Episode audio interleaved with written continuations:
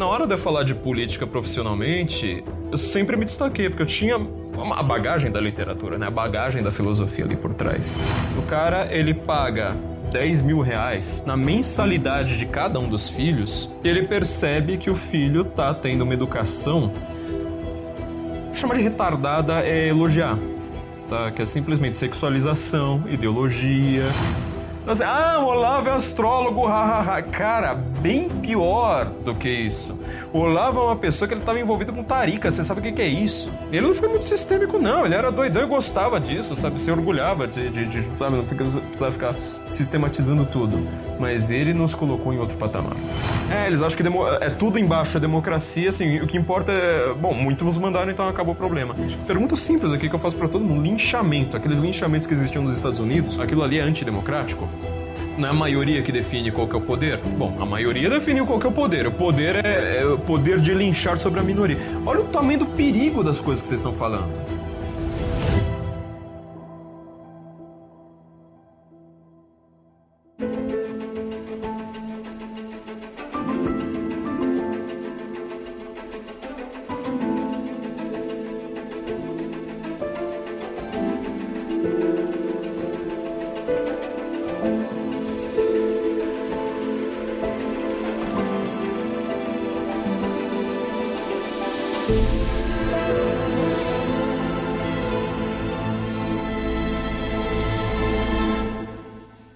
É analista político, escritor, palestrante, tradutor, fundador do site Senso em Comum e editor da revista Oeste. Ele sabe muito de muita coisa, fala de Grécia Antiga, de filosofia política moderna, de cultura, anticultura, guerra cultural, Iron Maiden e Fórmula 1. Em 2015, lançou o livro Por Trás da Máscara, em que analisa as manifestações de rua de 2013 no Brasil, na linha de seu trabalho focado nas relações entre linguagem e poder e na construção de narrativas. Eu sou Bruno Magalhães e recebo no contraponto de hoje ele, Flávio Morgenstern. E aí, Flávio, tudo bom? Como você tá, Bruno? Eu quero saber quem foi que fez esse currículo meu, que tá sensacional. Eu nunca escrevi um currículo tão bom de mim. Flávio, para quem não, não te conhece ainda, é, como é que você apareceu no cenário da vida inteligente brasileira? Eu apareci, isso já não sei, não, não sei ao certo, né? É, eu sou uma pessoa. É, comecei a escrever profissionalmente, já tenho aí, estou fazendo 12 anos escrevendo profissionalmente. Eu sempre me preocupei muito com a situação do país, até é curioso ser chamado de analista político, né? Porque análise política hoje qualquer ameba faz. A grande diferença é você fazer uma análise política decente, correta, que, que mostre que você sabia de alguma coisa geralmente antes dela acontecer. Então que você consiga entender um, um evento extremamente complexo, né? Como, como eu fiz com o meu livro, né? Sobre manifestações de rua e analisar o explicar para as pessoas. Acho que ali em 2013, até o começo de 2014, no final das contas, quase ninguém estava entendendo o que estava acontecendo ali. Tava todo mundo na rua, tava todo mundo agitado na rua, pedindo mudança, pedindo aquilo, pedindo mais saúde, mais educação, e ninguém sabia nada a respeito disso. Até meu livro saiu muito grande justamente porque eu estava querendo explicar tudo isso. Então eu comecei é, escrevendo um blog, de repente comecei a ser chamado, ah, vem aqui para um para um blog maior, é, vem aqui, sabe, para um instituto. Eu fui, fui crescendo dessa forma. E eu fiquei muito marcado pela, pelas análises políticas, mas definitivamente não é isso que eu mais gosto de fazer, não é isso que eu tinha de vocação, né? Eu sou da área de literatura, não tenho nada a ver com essa história. E hoje, eu, felizmente, inclusive aqui dentro da Brasil Paralela, posso demonstrar justamente isso, que a literatura, a filosofia são áreas do saber humano que, apesar de não ter popularidade, né, você não abre o jornal ali todo santo dia para falar, não, o que, que, temos de novidade a respeito de literatura, né? Infelizmente não é isso que as pessoas fazem, mas é bem o que elas deveriam fazer, mas é que a gente tem conseguido mostrar é, o, substrato né, intelectual por trás disso, ou seja, mostrar, usar a notícia quase como uma desculpa para falar de algo maior. Bom, eu te conheci pelo senso em comum e ouvi falar que você está planejando dar outros passos desse mesmo projeto. Conta pra gente isso aí. Na verdade é muito simples, né? O senso em comum, ele nasceu no, no dia assim, de lançamento dele. Eu queria falar de livros, eu queria falar de... É, ideias, né? Quando eu chamei o site de senso em comum foi justamente para isso, para ideias que sejam contra a corrente, que sejam contra. É, no final das contas eu percebi que todas as metáforas estavam batendo ali, né? Por isso que até usei uma âncora, uma Mas ideia é, contra a corrente. Por que âncora? Porque você, para navegar para mares distantes, você precisa de uma âncora, senão você vai ficar boiando, sabe? Você fica ao sabor dos ventos. Você precisa estar bem ancorado, ter ideias firmes para você conseguir é, ir contra a corrente. Eu percebi que tudo isso estava fazendo muito sentido, coloquei a âncora como símbolo e falei assim, olha, isso aqui é para ter ideias provocadoras. Eu gosto de uma expressão em inglês que é thought-provoking, né? ou seja, provocador de pensamentos. Mesmo que você não concorde comigo, mesmo que você não concorde com que alguém uh, escreva lá, eu quero que aquilo ali te faça refletir, sabe? Que seja aquele texto que, assim, no final do seu dia você fala, nossa, mas eu li aquela coisa, né? Mesmo que eu não concorde, assim, às vezes até tá me incomodando, falando, não, mas espera, eu continuo pensando naquele texto que eu li 10 da manhã hoje. É, era essa ideia. O que aconteceu, na verdade, numa história que eu sempre é, conto a boca pequena, mas acho que eu nunca falei assim para o público amplo, é que o 7 ele veio logo antes do impeachment. Quando começou todo aquele processo do impeachment, eu sempre culpo minha amiga Janaína Pascoal porque ela lançou né, este, este pedido eu já havia a conhecido por causa do meu livro, né? Eu entrevistei para o meu livro. E aí, eu falei assim, eu liguei pra ela e falei, professora, você tá pedindo impeachment da Dilma? É, eu tô pedindo impeachment. Você não, não rola uma entrevista aí, né? Falei, claro, foi lá. É, a primeira entrevista que ela deu sobre impeachment, acho que foi pra gente. E era curioso, porque até, até pedi uma coisa, falei assim, então, né, você não pode mandar uma foto sua, né? Porque assim, ninguém sabe direito quem é você. Eu tinha três fotos dela no é. Google Images na época, né? Uma do site da USP e as outras eu nem... É, era exatamente isso. Uma do site da USP, uma entrevista para um jornal da USP e uma da participação dela na Fátima Bernardes. Era isso que tinha. Eu falei, você não pode me mandar umas fotos? Aí as primeiras vezes que, apareci, que ela apareceu na grande mídia, todo mundo falou assim, meu, quem que é essa tal de Janaína Pascoal?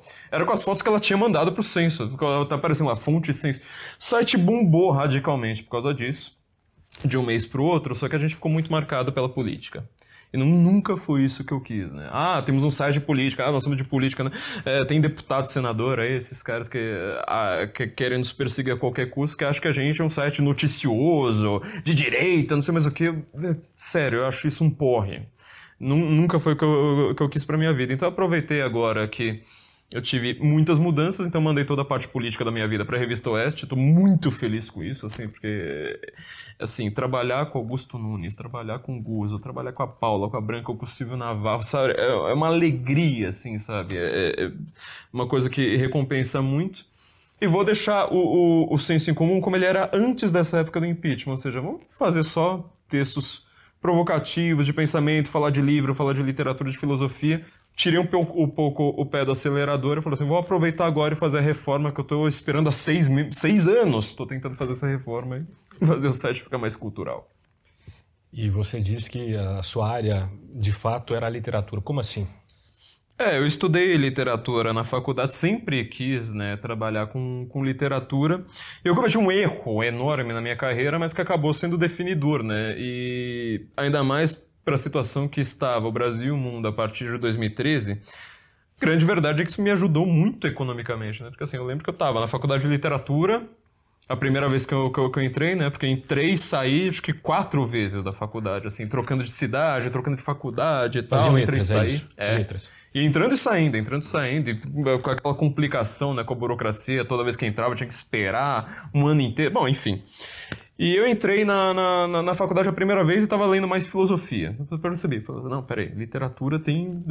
eu entrei numa faculdade de, litera... de, de literatura, não é para ficar só estudando filosofia.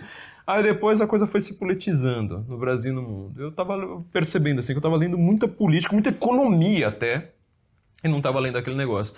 Isso foi muito útil para mim, porque na hora de eu falar de política profissionalmente, eu sempre me destaquei, porque eu tinha a bagagem da literatura, né? A bagagem da filosofia ali por trás.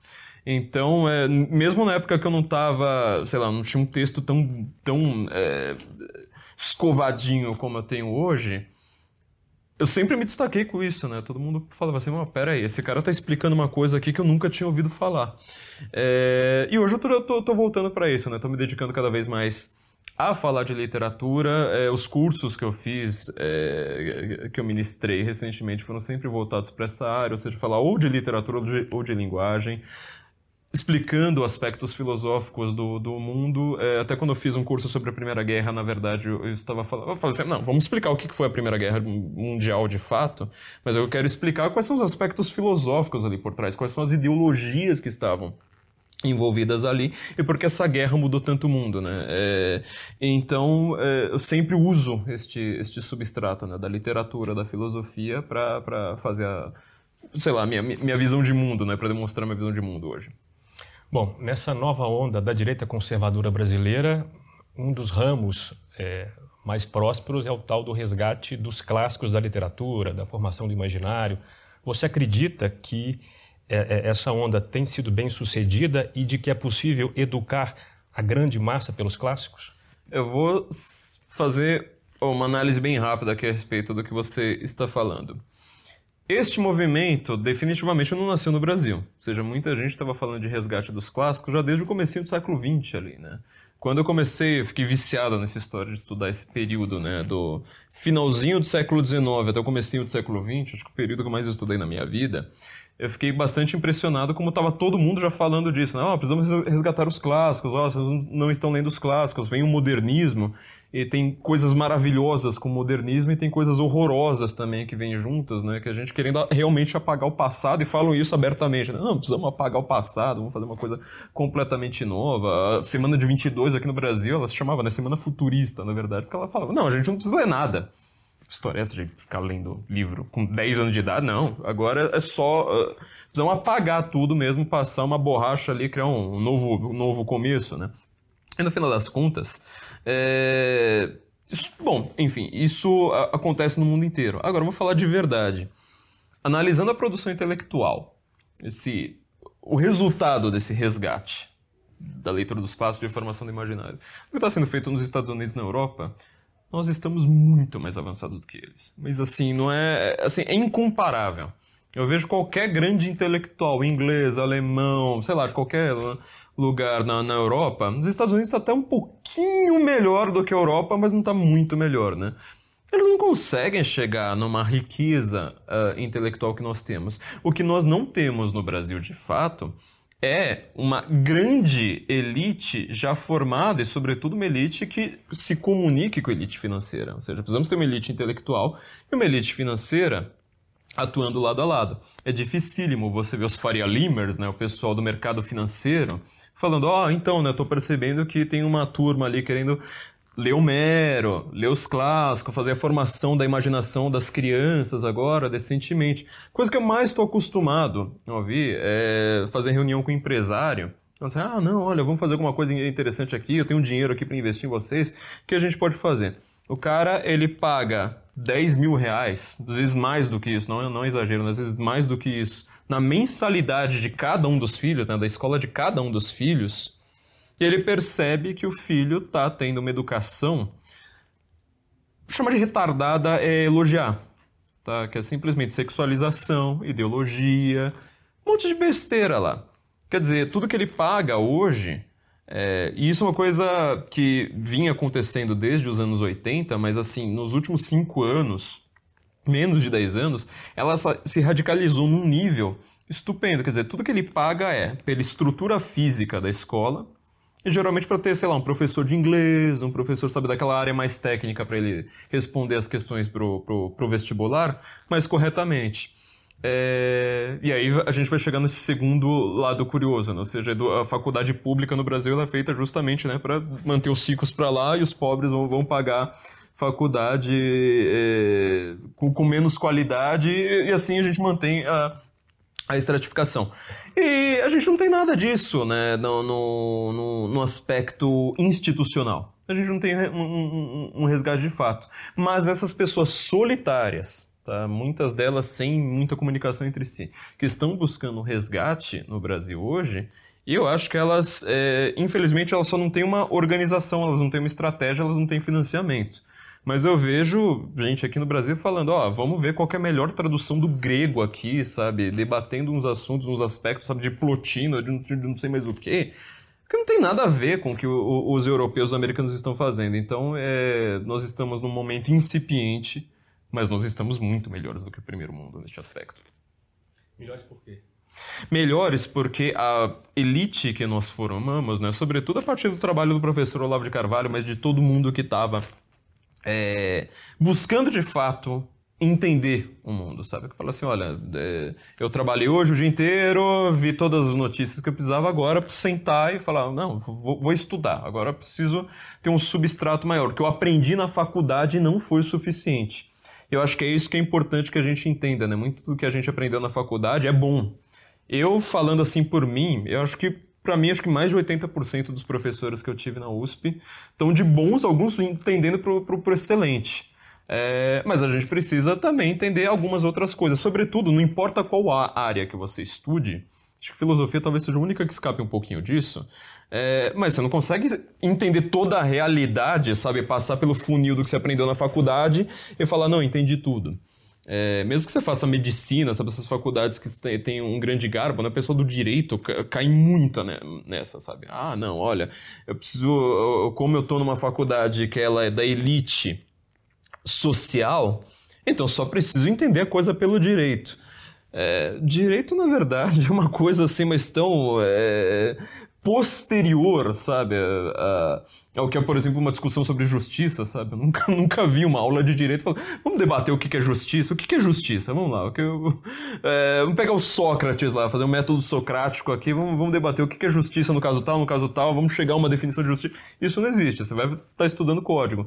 Aí acontece o que está acontecendo no Brasil hoje, um monte de gente, às vezes genial, sabe, com uma memória estupenda, que estudou, sabe, passa 20 horas por dia estudando, só que estuda o código, sabe? Sabe o código, sabe a doutrina, sabe não sei mais o que. Falou assim, ó, tá aqui um caso específico, realidade tal, um cara foi lá, esfaqueou não sei quem, tá, tá tendo um problema ali que a gente não sabe se, se foi o cara mesmo, não sei mais o que. Ninguém sabe, é só aplicação de doutrina, sabe? Eu chamo isso de apertador de parafuso gourmet.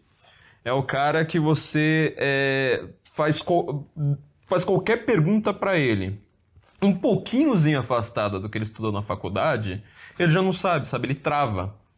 Ele fala, não, mas peraí, o, o código diz... Tá, eu não estou perguntando do código, estou falando, tem um caso concreto, esse é o seu trabalho. Tem um caso concreto aqui, um, um pouquinho complexo, que você precisa pensar por si próprio, não adianta mais você ficar olhando pro... Ah, mas meu professor diz, ah, vamos, vou, vou citar academicamente aqui normas da BNT. Não, agora você precisa pensar sozinho, você, foi, você estudou para isso o cara trava. Isso tem acontecido muito, muito até com o pessoal da, da, da medicina. Eu fico impressionado. Eu tive é, um problema de saúde recente que ele era meio complexo, porque eu tinha que lidar. É, um médico, sabe, tava falando assim, ah, você precisa comer tal, você precisa li, li, lidar com, com isso, e outro médico, né, falando, olha, não, isso aqui é, é o contrário, porque como você tem um outro problema anexo, então, sério, eu tudo que eu precisava era de achar um médico falando assim: olha, então, né, eu tô com dois problemas, você consegue lidar com os dois? Ah, não, eu lido com essa parte. Ah, eu lido com aquela outra parte. Passei assim, sabe, anos, anos, não estou brincando, anos, falando, mas gente, é. Cadê a capacidade de falar assim, ah, tá bom, o caso concreto é um pouquinho mais complexo, você vai ter que pensar sozinho e chegar a uma conclusão. Não, é só a repetição do, é, daquilo que eles aprenderam. Então, nesse aspecto, né, eu acho que o Brasil ele está fazendo parte da elite filosófica. A, o, o, grande problema do mundo hoje uh, e do Brasil, né, da, da, dessas pessoas que estão produzindo esse tipo de, tipo de pensamento no Brasil hoje, a meu ver, é que elas estão produzindo conteúdos em redes sociais, sabe, lançando seus cursos, etc., como eu faço. Só que elas não sistematizam. Então eu queria que as pessoas é, produzissem mais academicamente. Ah, mas ninguém, vão 10 pessoas ler, tá, mas essas 10 pessoas importam isso vai estar vai tá marcado para posterioridade. O que você escreve, num, que você faz numa live, por exemplo, não fica. Você ganha um público enorme, beleza. Só que isso não, você tem que pensar na eternidade também, não adianta você só pensar num, num feed de redes sociais. E elas não estão esquematizando. Eu quero que, que, as pessoas agora escrevam um livro, sabe? Como os grandes intelectuais do mundo recentemente fizeram. Falaram assim: oh, minha filosofia é tal, eu dialogo com esse cara aqui, tal, tal, tal, tal, tá aqui um livro mesmo que poucas pessoas leiam, muito menos pessoas leem um livro no qual você passou anos estudando, do que ver uma live que você aprontou ali em meia hora. Mas isso importa. Ter, ter isso esquematizado importa. O nosso público talvez não entenda e talvez nem concorde com a importância da literatura. Eu queria que você explicasse, dê um passo, dar um passo atrás e explicar por que é importante a formação literária em qualquer área do conhecimento em que você trabalhe e milite. Né? Acho que o entendimento normal das pessoas hoje é de que a política ela seja a área comum. Então você chega num bar, você, por exemplo, é, consegue colocar um arquiteto, um médico, um pedreiro, um atendente de loja, tudo na mesa e fala assim, vamos discutir agora política. Aí fica lá falando do judiciário, do executivo, do não sei mais o que, e acha que essa é a área comum. Isso só é área comum porque é a área do assunto comum.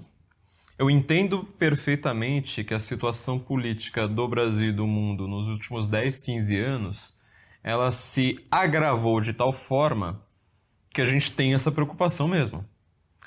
É... Eu trabalho com jornalismo, né? Eu trabalho em jornalismo em mais de um lugar. Agora, a grande questão é o seguinte: você não pode se fiar pela política como uma coisa única. Então vamos dar esse passo para trás. Qual é a verdadeira coisa que une tudo? É uma narrativa que nós temos, uma interpretação do mundo que ela se dá de uma maneira narrativa. Então, antes mesmo da filosofia, vem a literatura. Tá? E a literatura, eu tenho até uma interpretação, é, talvez seja até meio junguiana, não sei, mas com muitas aspas aqui, é, que ela forma exatamente os modelos de conduta que a gente tem. Então, desde aquele momento que você está ouvindo lá contos de fada, historinha de, de, de, de Niná, sabe? Historinha de príncipe e princesa, precisa saber quem é, o que, que é o bem e o que, que é o mal, né? É, você já está formando ali um, um, modelo de conduta que ele vai te acompanhar a vida inteira. Então, a, a pessoa mais pós-moderna que queira, sabe, desconstruir tudo, ela não, ela não consegue escapar. Na vida real, ela não consegue escapar uh, dessas estruturas narrativas. Então, tudo que a gente está tentando colocar, olha, eu não consigo falar isso sem ser de uma maneira narrativa. Entendeu? Não dá para você tentar esquematizar tudo aquilo ali só em termos técnicos, só em norma da BNT, não. Você precisa de um começo, meio e fim. É, até na área de exatas, né, você pode reparar como boa parte do que teve de discussão científica recente, ela envolveu uma narrativa. Né? Big Bang é uma narrativa, a teoria da evolução é uma narrativa. É, você, não, você não tem só, tipo, ó, uma equação. Não, você está explicando uma narrativa. É, então, o que, que acontece? Na literatura, a gente tem muitos personagens ali que eles são colocados em situações limites, ou então em situações às vezes muito mais complexas do que as que nós lidamos no dia a dia. Você pega um livro como Odisseia, Odisseu, ele sai da guerra de Troia, todos os chefes, né, que são vários basileus, né, vários reis de o que a gente chama de cidade-estado hoje, né, o rei da, de Esparta, o rei, o rei, de cada uma daquelas cidades ali vão, vão voltando para para sua para sua cidade é, depois que, que acaba a guerra de Troia e eles não têm aquela glória esperada. Tem um lá que tem uma glória, vai, vai diminuindo né, o, o nível de glória, né? ou seja, acabei de ganhar uma guerra extremamente importante, passei 10 anos fora. Será que eu vou chegar em casa, ser recebido com pompa? Não, uma. O outro chegou lá, a mulher tava com outro. É, a Clitemnestra tava lá com outro, mata o cara, é... o Menelau. Lá... Enfim, são, são várias, várias dessas histórias. E o Odisseu ele tem a, a volta mais longa de todas. Quer dizer, ele passou 10 anos na guerra e ele ainda vai passar 10 anos, a mais outros 10 anos, até voltar para casa. E ele tem todas as questões normais de um retorno de guerra, ou seja, ah, minha esposa tá realmente assim, sabe, ficou me esperando, será que ela casou, já tá com filhos e netos, sabe, foi, foi viver a vida. Meu filho, meu filho era recém-nascido na hora que eu saí. O que, que esse menino que agora vai ter 20 anos na hora que eu, que eu, que eu chegar lá? Eu não reconheço, mas eu tenho um laço sanguíneo com ele. E além disso, ele tem de enfrentar coisas que só a literatura pode nos dar. Ele tem que enfrentar um ciclope ele, tá pre... ele é preso por duas bruxas, ele precisa escapar duas vezes de bruxas. Ele tem de enfrentar sereias, ele tem de enfrentar uma cachoeira assim praticamente impossível. Ele tem de ir para o mundo dos mortos, porque ele precisa conversar com Aquiles. E, e a forma como a... o poema te apresenta isso é a forma mais complexa possível. É impressionante, é difícil até hoje você conseguir ultrapassar o nível de complexidade de, de, de, de Homero.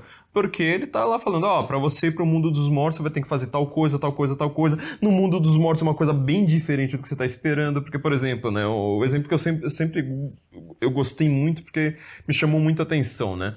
É, na, na guerra de Troia, a grande, de, eh, a grande dúvida, o tema do, do, do, poema, todo mundo acha que é a Guerra de Troia. Não, o poema ele fala dos últimos meses da guerra, né? Ele já está no último ano, está falando dos últimos meses ali da guerra. Ilíada, né? Da Ilíada, é, que é o da Ida, né? Eu fui pra guerra, passei lá 10 anos guerreando. Então a Ilíada fala o tempo todo sobre isso. E o tema da Ilíada não é a guerra, o tema da Ilíada é a ira de Aquiles. E o Aquiles ele tá nervoso porque ele tem uma questão fundamental que se você for reparar, muitos políticos hoje eles estão enfrentando mais ou menos essa mesma, essa mesma questão. Nós, sei lá, às vezes uma questão, sei lá, dentro de um casamento ou é, na carreira, nós estamos enfrentando isso. Que eu falo assim, olha, você tem duas possibilidades. Você é o mais forte de todos aqui, né? O, o, o cara que tá... A responsabilidade está em cima de você. Então você pode ir para a guerra, morrer jovem e ter glória, ter cleos, ou então você pode ir esquecer da guerra, ainda mais que você é meio brigado com o Menelau, né, que foi o causador ali da, da, da, da coisa toda. Você não vai muito com a cara dele e fala assim: olha, então, né, isso aí não, não é muito para mim, não tenho nada a ver com isso, você fica em casa, você vai morrer velho. Só que sem glória nenhuma, né? Todo mundo vai te olhar na rua e falar assim: ah, tá lá o cara, né? O fujão, o cara que não foi pra guerra. E ele tá enfrentando esse problema no poema inteiro. Bom, o que acontece, né? Spoiler óbvio: Aquiles vai pra guerra é, e morre jovem. E morre jovem. E aí, então, ele tem aquela glória, tanto que a gente está falando de Aquiles até hoje, né? Quase 5, 8 mil anos depois. É, seis, é, um, é, 5 mil, não, não, seriam, bom, perdi agora, 2.800 anos depois. E aí, o que, que acontece, tá? É, o, quando o, no poema de volta, né, na, na, na Odisseia, que mostra essa volta, o Odisseia ele vai para o mundo dos mortos porque ele precisa conversar com Aquiles. E o mundo dos mortos, que é o ínferos, né, o avernos, né, a parte. É... O grego não tem essa coisa de céu e inferno. Morreu, você vai para baixo. Por isso que a gente pegou a palavra inferno, né, a parte de baixo, para nos referirmos à, morada dos mortos, né, que a Bíblia não tem essa tradução perfeita. Isso é uma tradução meio la... uma latinização nossa, né, que a gente pegou do, do, do, dos gregos. Ele desce e vai lá, encontra o Aquiles, né, aquela alma sem corpo, e tem uma hora que o Odisseu vai lá e pergunta pra ele, falando, ah, a propósito, né? Já que eu já resolvi todos os meus problemas aqui. E aí, valeu a pena, né? Agora você ter toda a glória do mundo tal, né? Todo mundo tá falando de você há anos da, depois da sua morte. E Aquiles olha para ele e fala exatamente o contrário. Ele fala assim: eu preferia ser o limpador das fezes de um carneiro esquecido, pobre, mas tá vivo. É... Olha como uma questão como essa colocada na literatura, ela afeta a nossa vida. Isso é, é muito mais importante que nós pensemos nisso do que nós pensemos em quem que é o presidente da Câmara. Entendeu? Eu trabalho com política há tempos, por exemplo, já faz mais de um ano que eu não sei quem que é prefeito da cidade em que eu moro. Isso não faz a menor, a menor diferença nem sequer para o meu trabalho, entendeu? Porque isso se torna cada vez mais irrelevante. Agora, eu ter esta esta cena na minha cabeça, até para escrever um texto simples, isso aí importa para mim. Para eu pensar na questão da eternidade, na questão de como que a gente lida com o tempo presente. É, eu fiz um curso recentemente sobre como que a gente consegue estudar de picadinho, né, de 25 minutos. Fala assim, não, mas espera aí, você fala que você é médico, aí que você não tem tempo para estudar russo, eu vou te mostrar que você tem tempo. Eu tava com isso aí em mente. A ideia, para mim, é que nós temos, então, muitas questões na literatura que elas são uh, relevantes para a nossa vida. Eu não leio literatura como um, um, manual da vida, não é isso. Na verdade, eu sou uma pessoa que caiu na área de literatura por um fator muito simples. Eu sou a pessoa que se entedia mais facilmente que eu já vi na vida. Eu morro de tédio em qualquer coisa, não consigo pegar um elevador, sabe, descer quatro andares você já está quase bocejando, reclamando da vida, sabe? Começando a escrever poemas nihilistas na, na parede do elevador, porque eu falo, eu não aguento, se eu passo, sei lá, 10 segundos sem fazer nada, ou. Sabe? Eu, eu sou uma pessoa que sempre, sempre se, entediou. Então o que eu fazia? Eu tinha que viver pegando o ônibus, esperando lá 40 minutos o ônibus aparecer no, no, no ponto de ônibus. Eu estava sempre com o livro na mão. E eu achava engraçado, eu olhava para as pessoas do meu lado falava, meu, tava todo mundo tão entediado quanto eu mas estamos lá, de braço cruzado, assoviando.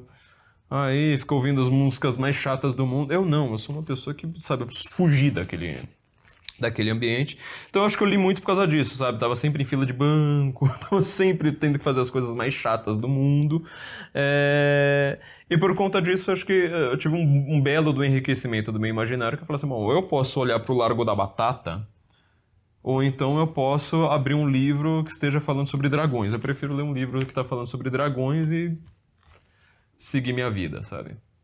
Você foi processado pelo Caetano Veloso e, quando pensa que não, também pelo Abraham Weintraub, ex-ministro da Educação. Duas pessoas que pensam muito diferentes. Como é que você conseguiu essa façanha? essa façanha é curiosa, né? O Abraham Weintraub, na verdade, foi um processo duplo, né? Eu estava só vendo quem é que seria o primeiro. É... Eu acho que ele tinha certeza, que eu acho que ele tem certeza absoluta, né? de que ele iria ser processado também, né? Ele falou coisas absurdas sobre a meu você? respeito, sobre mim. Então, assim, é um processo duplo. Nós dois estamos nos processando. Simplesmente eu não fico falando disso, porque acho que não, não, não precisa, né? É, de, de, de, de todo esse apelo. É, ele me acusou né, de ter uma boquinha no Mac, não sei do que, que ele está falando até agora, sabe? É, me ofereceram cargos no Mac antes de oferecerem um ministério para ele. Me perguntaram, ela falou assim: oh, então, né, a gente chegou aqui no Mac e tal, você não está querendo nos ajudar? A minha resposta foi falar assim: olha, não que vocês precisarem de ajuda minha, assim, sabe? Que vocês quiserem mandar uma mensagem no zap e falar assim: ó, oh, o que você acha? Isso ou aquilo? Eu vou te falar assim: ó, oh, eu acho melhor isso.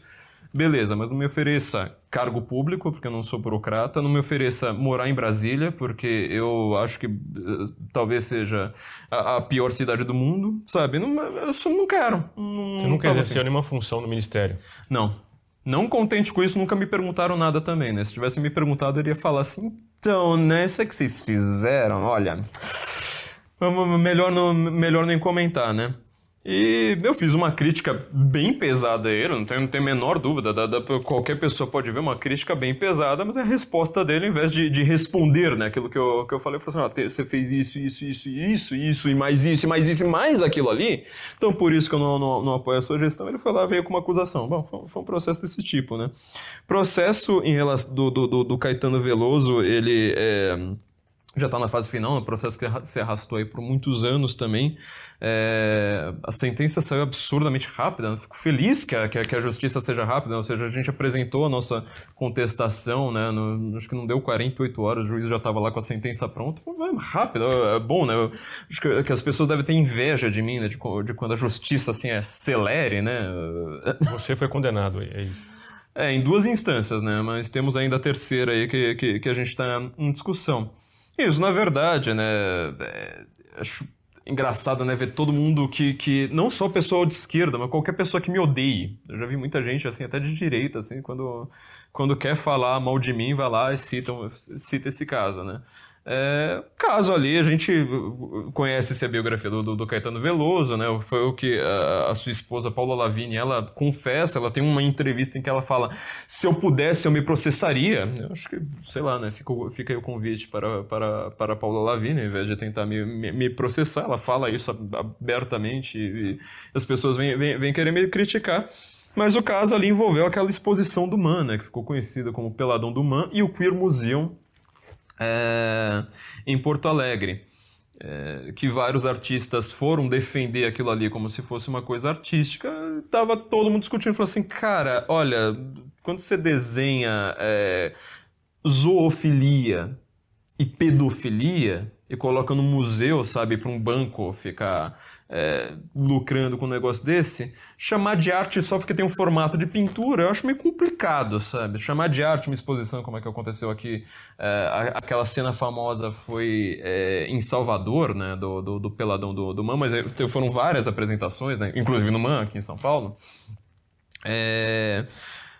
Eu acho que assim, chamar aquilo ali de arte, ah, tem um cara pelado. Eu coloco um monte de criancinha, tá bom, aí o cara fica pelado, o cara faz a posição tal pelado, eu quero fazer outra posição pelada. Aí vão, vão lá fazendo. Eu acho que isso aí é simplesmente uma desculpa, sabe? Você usar uma forma. Tipo, ah, estou no museu. Tá, você não tá fazendo nada de artístico, sabe? Teve discussão na Rede Globo, teve discussão para tudo quanto é lado. É, e o Caetano Veloso foi lá e foi, foi, foi defender isso. O que eu fiz tá? É, que eu falo aqui para advogada dele, não tem o menor problema em falar com isso, foi que eu fui lá e escrevi, tá? Foi, foi o tweet que, que acharam falou assim: digam que Caetano Veloso é e coloquem nos trending topics do Twitter. Eu não sabia que isso era proibido, tá? Eu não sabia que é proibido você falar assim: olha, digam que Caetano Veloso é. Às vezes as pessoas poderiam colocar, né? Caetano Veloso é o maior nome mundial da MPB. Ah, Caetano Veloso é, sei lá, um escritor. Caetano Veloso é o homem da Tropicália. Bom, enfim, né? Criaram aquela. Na verdade, essa hashtag já estava sendo utilizada antes de mim.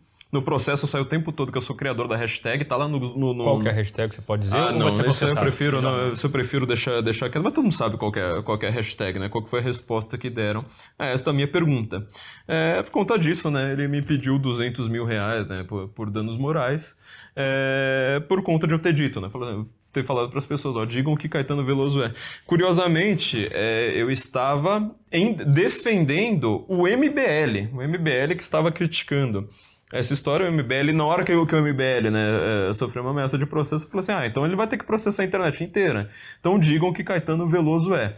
Bom, foi eu dizer isso, aconteceu todo esse negócio, né? E você pode perguntar, bom, obviamente, né, o MBL ele foi lá, me ofereceu toda a assistência jurídica deles, né, pra, cuidar desse caso. Não, eu tô brincando, ninguém tava nem aí pra mim.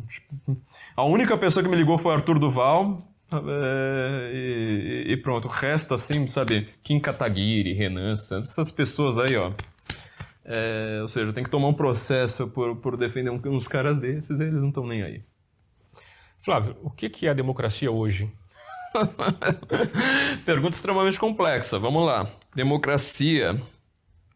Eu não sei quantas palestras, quantos cursos, etc. Eu já, eu, eu já dei sobre isso. É um termo que está sendo utilizado hoje como um manual, ah, uma palavra mágica para você silenciar uma outra pessoa.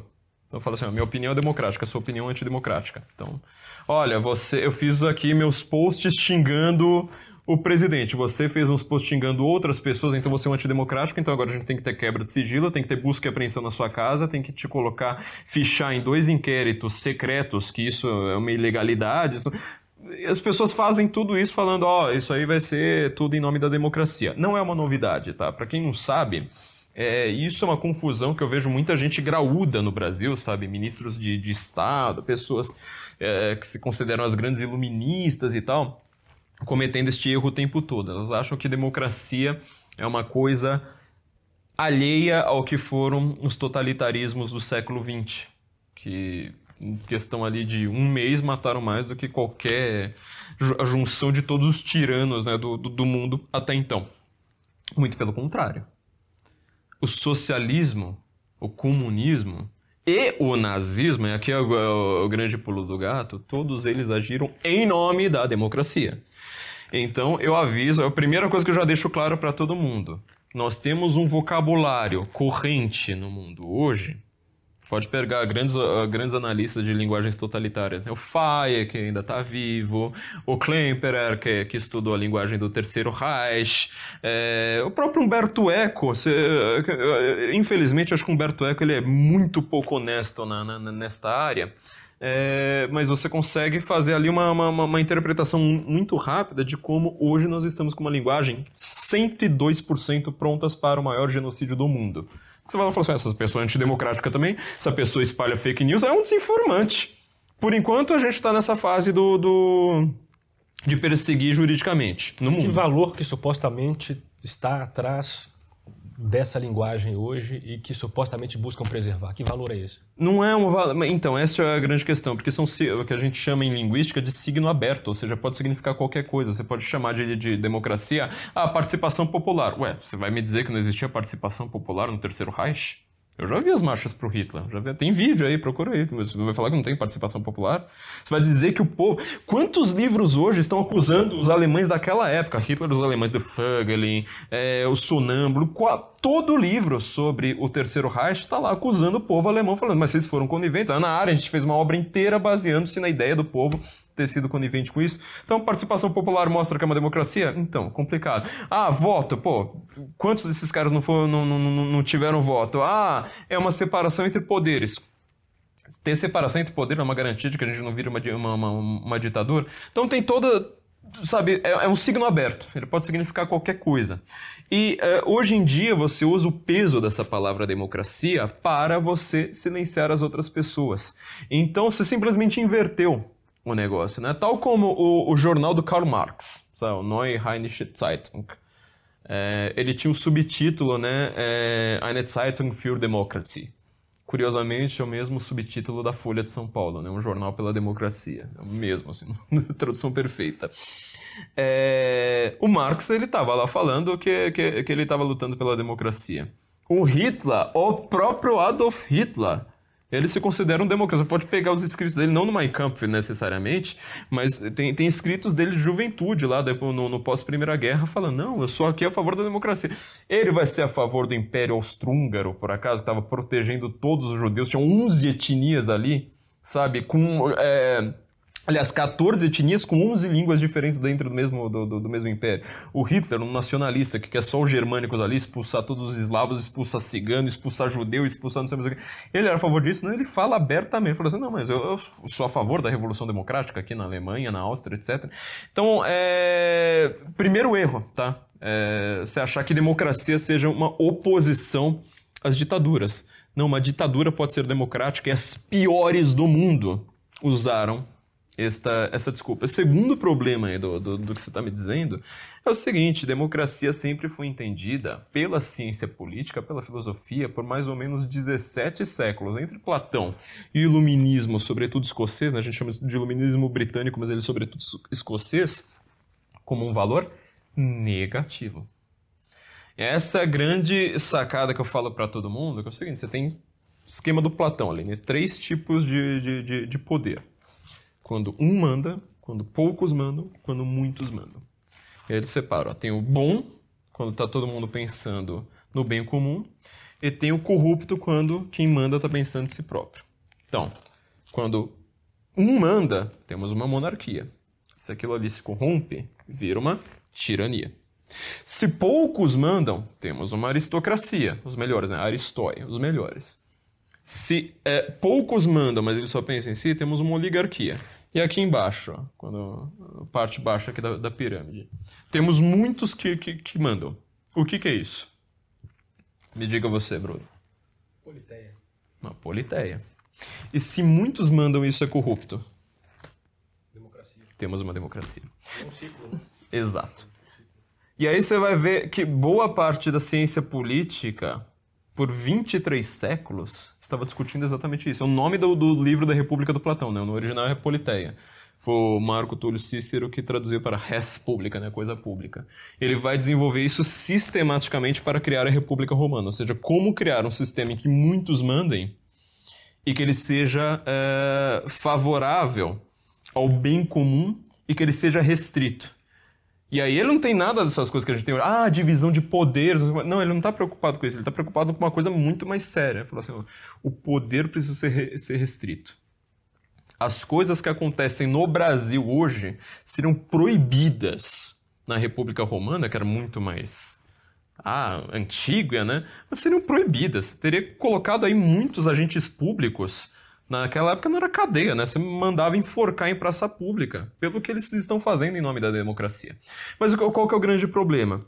Você acabou de me responder que você, como uma pessoa platônica, né? ainda me respondeu em grego, né? Politeia. É... Você sabe que existe uma diferença entre ter um, um, Existe um tipo de governo em que muitos mandam e que ele é corrompido. E existe um governo que é, que é bom.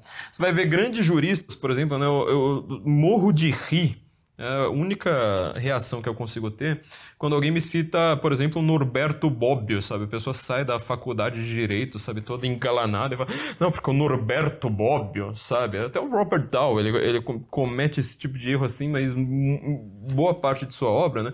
O Bobbio tem aquela frase famosa, né? Os problemas da democracia se resolvem com mais democracia. Gente, acho que assim, das frases mais estúpidas da humanidade, assim, daquela assim, que negativa, assim, você pergunta assim, o que, que, é, o que, que você fala quando você usa 0% do seu cérebro e inverte? Sai uma frase como essa do Norberto Bobbio.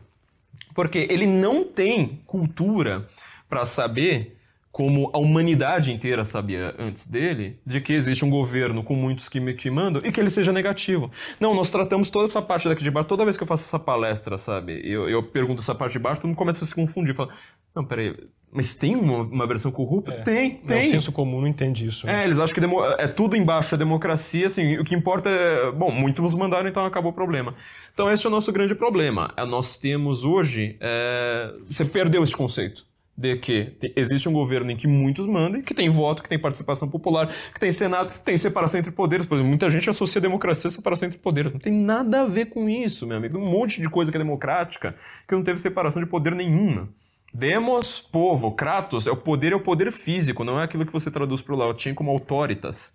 É aquilo que você traduz para o latim como potestas, é o poder de polícia. Então, por exemplo, linchamento. Pergunta simples aqui que eu faço para todo mundo. Linchamento. Aqueles linchamentos que existiam nos Estados Unidos, linchamentos de negros, sabe, até o século XIX, que era muito comum ali, Mississippi e tal, né, Ku Klux Klan. Aquilo ali é antidemocrático?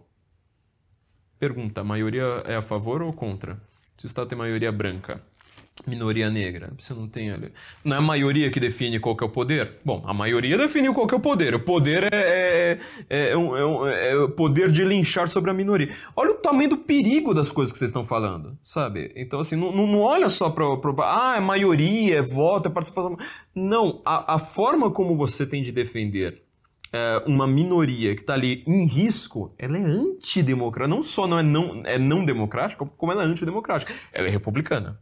Republicano está preocupado com a coisa pública. Se você está preocupado com a coisa pública, você precisa ter uma lei que não importa o que, a maioria diga. Ah, a maioria resolveu linchar negro. A maioria resolveu matar os, os judeus que estão aqui no, no, no, país. A maioria decidiu matar os kulaks, né? O, o, o, o, grande proprietário de terra, que daqui a pouco essa palavra vai sendo cada vez mais usada até pro, pro dono do, do, do caminhão de pipoca ali, da, da, da pracinha.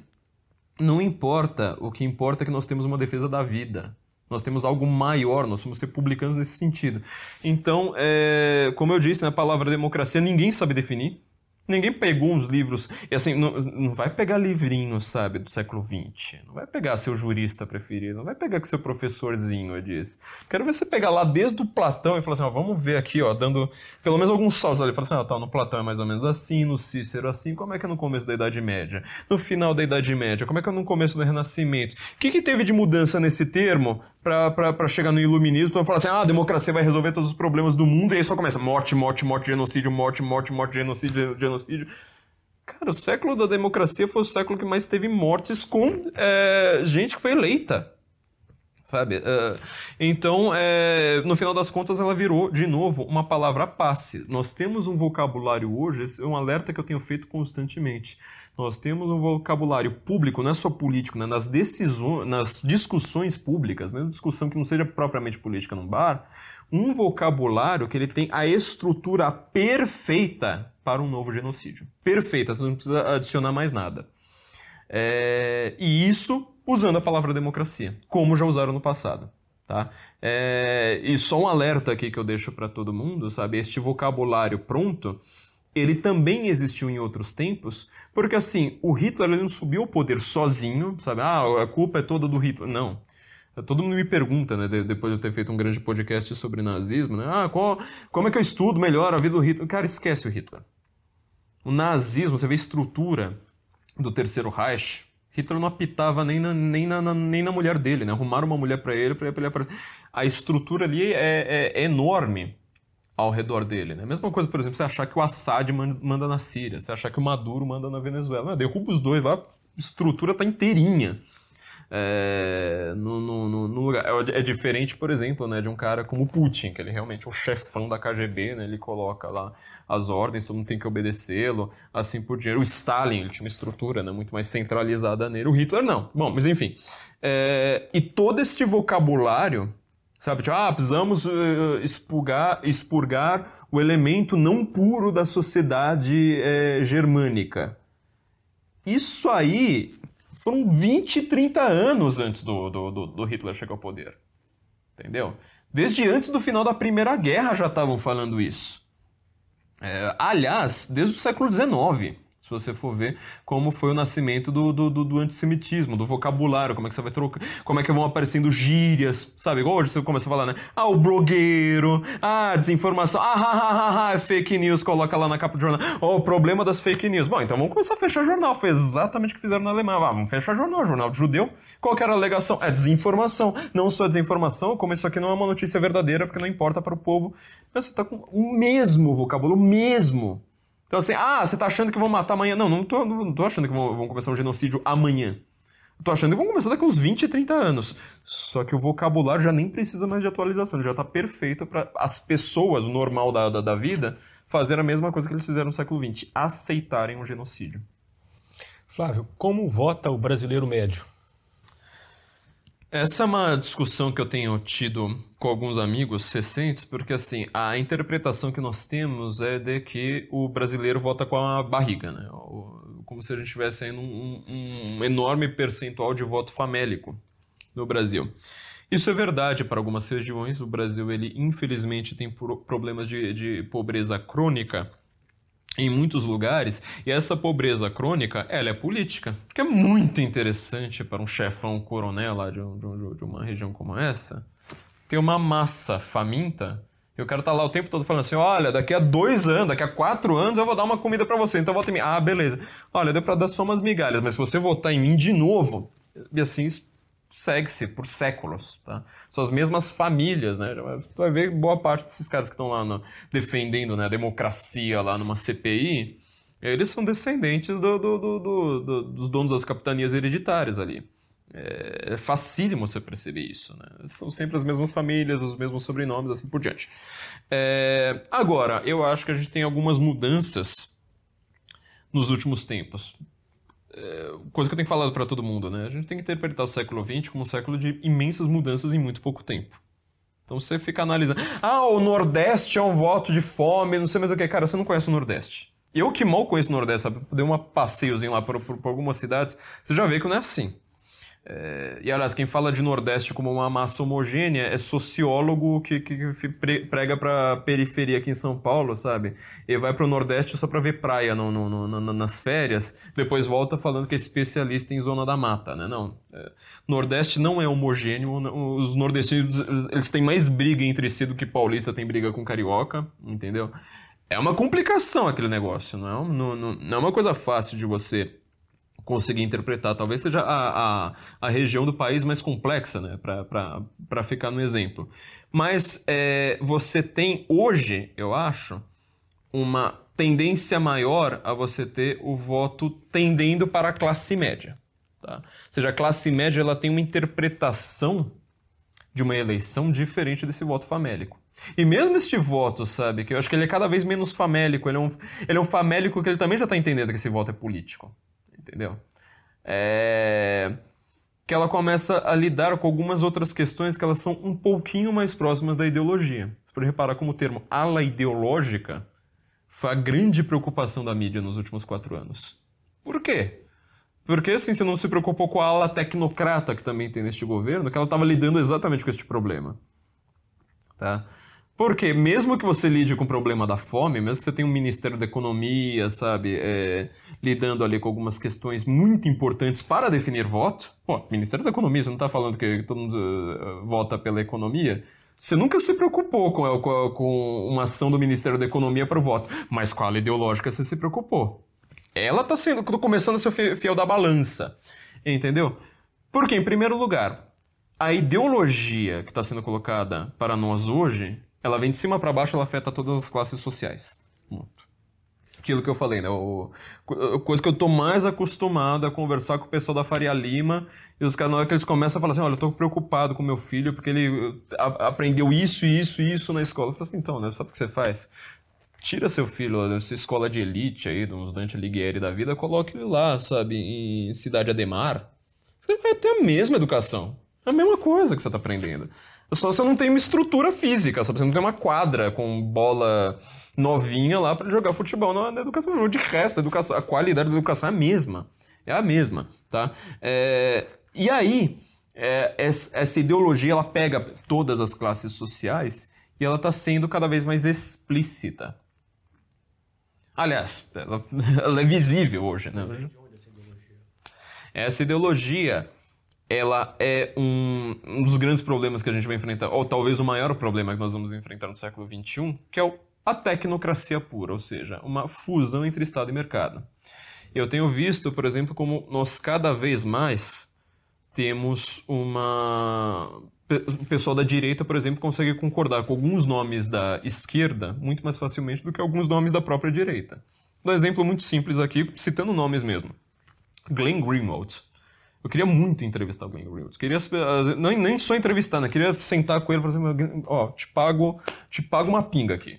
Só, mas é, te pago uma penha, eu queria conversar duas horas com você. Enquanto você for amigo do Augusto Nunes, fica difícil. não, não, não, não, citando Augusto não citando que eu estou trabalhando com Augusto Nunes, né? Uh, só que assim, ele, porque ele é um esquerdista da velha guarda, ele é um esquerdista que ele está preocupado, por exemplo, na hora que aparece o, o Facebook falando, olha, nós precisamos ter um fact-checking para não sei o que, não sei o que, agora vai passar pelo filtro, pelo algoritmo, então nós vamos punir as notícias tais, vamos favorecer a notícia tal. O Glenn está falando assim, mas espera aí, eu sou uma pessoa contra o, a concentração de poder em monos, monopólios capitalistas. Mesmo que você esteja fazendo isso para ferrar com Trump, eu vou ficar favorecendo uma empresa capitalista? Tipo, uma pessoa. É, o, é, a decisão do Mark Zuckerberg. Eu vou ficar defendendo a decisão mono, monocrática de uma pessoa para definir o que eu penso? Não, eu prefiro entrar no meu feed e ver um monte de besteira lá que ele vai achar, ah, os Alec Jones lá da vida, umas besteiras de direita, mas eu filtro. Eu sou uma pessoa inteligente o suficiente para isso. Ele é uma pessoa que concorda muito mais comigo, por exemplo, do que um João Amoedo. O Amoedo que se considera de direita, não, é o cara que tá lá, sabe? Não tem, é, não tem interpretação nenhuma da realidade, além de, ah, vamos favorecer o livre mercado, empreendedorismo, Faria Limer. É, e, ele é a favor disso, fala assim, ah não, o Facebook pode. Então assim, acho que hoje nós temos um, um, um, o surgimento da tecnocracia, vai ser o século da tecnocracia. Tecnocracia é o ponto em que Estado e mercado eles estão numa fusão, tá? Esse conceito de fake news, ele é estatal de mercado. Uma agência de fact-checking, ela é estatal, é um poder do Estado é um poder do mercado. Para para pensar na complicação que é isso. Olha como o, o chamado terceiro setor, a ONG, ela está mandando para tudo quanto é lado, porque ela recebe dinheiro do governo e ela manda entidades privadas. Aí como que a gente vai escapar, por exemplo, da Open Society, obviamente falando em nome da democracia, né? Você chega lá na Open Society, tudo é, ah, pela democracia, democracia, vamos democratizar o mundo, ó, então vamos criar uma... Quer um exemplo? Como isso aí é um problema, une esquerda e direita? George W. Bush, tá? a família Bush inteira. O que, que eles são? Neoconservadores. O que, que é neoconservadorismo?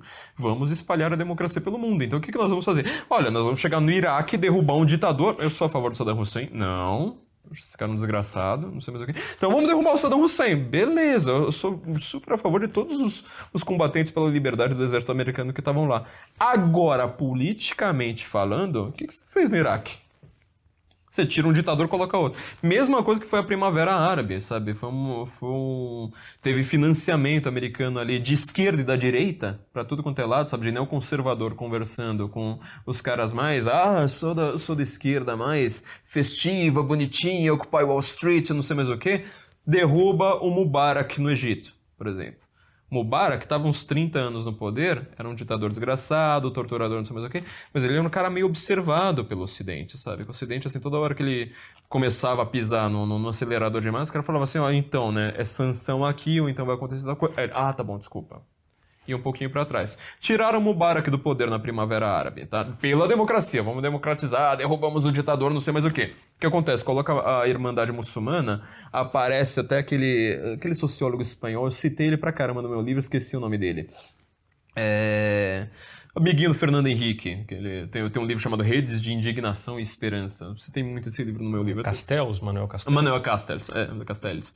Ele, ele foi lá, no livro Redes de Indignação e Esperança, que ele está elogiando a Primavera Árabe, ele vai lá e fala assim, a Irmandade Muçulmana conseguiu mostrar que é possível conjugar islamismo com, com democracia. Aí ele escreve isso no livro e manda para a gráfica. Na hora que a gráfica imprime o livro e na hora que o livro é traduzido, já, já não deu tempo dele atualizar, a Irmandade Muçulmana já foi defenestrada também do poder, ou seja, entrou Mubarak, se cai o Mubarak, entra a Irmandade Muçulmana, defenestra a Irmandade Muçulmana, porque a Irmandade Muçulmana, em questão de quatro meses ali no poder, ela estava matando quase o que o Mubarak matou em 30 anos.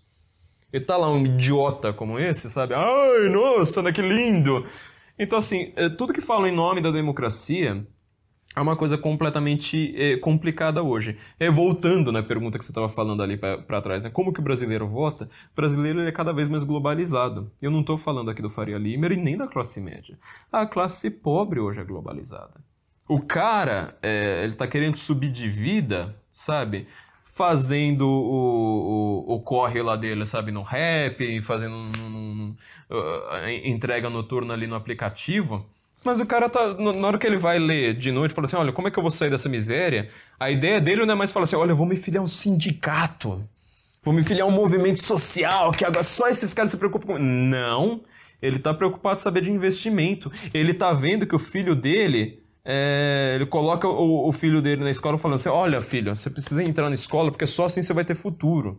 E eu sou uma pessoa que tem aqui, ó, meus 40 e poucos anos, eu não, tive oportunidade como você teve, eu vou te dar oportunidade. Então, eu estou trabalhando aqui até 11 e meia da noite, que é para você ter oportunidade, vai para a escola estudar. Uma menina volta e fala, ah, ideologia trans? Ah, porque o, o, o, o transhumanismo? Ou então porque o, como é que chama lá, interseccionalidade? Ele começa a ver o problema. Entendeu? Isso já está acontecendo já há um bom tempo. Ah, porque agora eu sou feminista, ah, porque agora não sei mais o que. Falei assim, ah, o que está acontecendo? Não mandei meu filho para a escola para ele ter oportunidades. Então, o voto brasileiro hoje ele vai ser cada vez mais ideológico, mesmo com pandemia, mesmo com a. Inclusive, isso foi uma coisa que chamou muito a atenção dos, dos analistas ruins, né, que são esses analistas de grande mídia, falando: olha, mas como teve uma pandemia desgraçada como essa e o cara não, não, não foi derrubado ali. Ué, mas quem foi derrubado no mundo por causa de pandemia? É... Virou uma moda agora, né? Um mantra agora da esquerda, né? Fica falando, olha, nós tivemos 600 mil mortes no Brasil. A minha pergunta foi assim, tá, mas me mostra em qual outro lugar do mundo em que com uma população tal, você teve um número de mortes muito diferente. Não teve, então vai culpar o Partido Comunista Chinês, meu amigo. É, o pessoal percebe só analista, só sociólogo, só especialista, só acadêmico que não consegue perceber obviedade. Porque eles vivem encastelados, sabe? No, no, no jantar chique lá deles que ninguém usa máscara, o jantar chique lá deles, não tem essa discussão. Agora vai lá na periferia, sabe? Vai lá pro, pro cara que ele tava, sabe, praticamente tentando matar um rato, tirar o pelo, sabe? E, comer, esquentar numa lata pra, pra, pra dar alguma, coisa, alguma proteína pros filhos. Se esse discursinho, sabe, de Globo News, não cola. Não, não dá. Entendeu? Lá os caras falam assim, mas eu tava tentando trabalhar, mas vocês soldaram a porta do, do, do, do, meu lugar, deram risada, tiraram foto dando risada. Olha só que legal como eu sou sensacional. Eu tô soldando porta, vai aparece lá o Profissão Repórter lá filmando uma, uma, uma, uma coisa diabólica, demoníaca como essa. E os caras dão. É, o choro é livre. O choro é livre, então, ah, fica em casa. Aí você vê, né, o pessoal lá colocando lá, fica em casa, jantando no fazendo, no fazano, mostrando lá, ah, quarentene-se, né, como, como, como a Vera Magalhães colocou, lá com vinho de 300 reais. Pô, é muito fácil. Eu não tô falando por mim, sabe? Para mim foi muito fácil ficar na quarentena, sabe? Para mim tava super tranquilo. Eu tô preocupado com a periferia, porque eu vim de lá, entendeu? Eu conheço como, as, como as pessoas sofrem.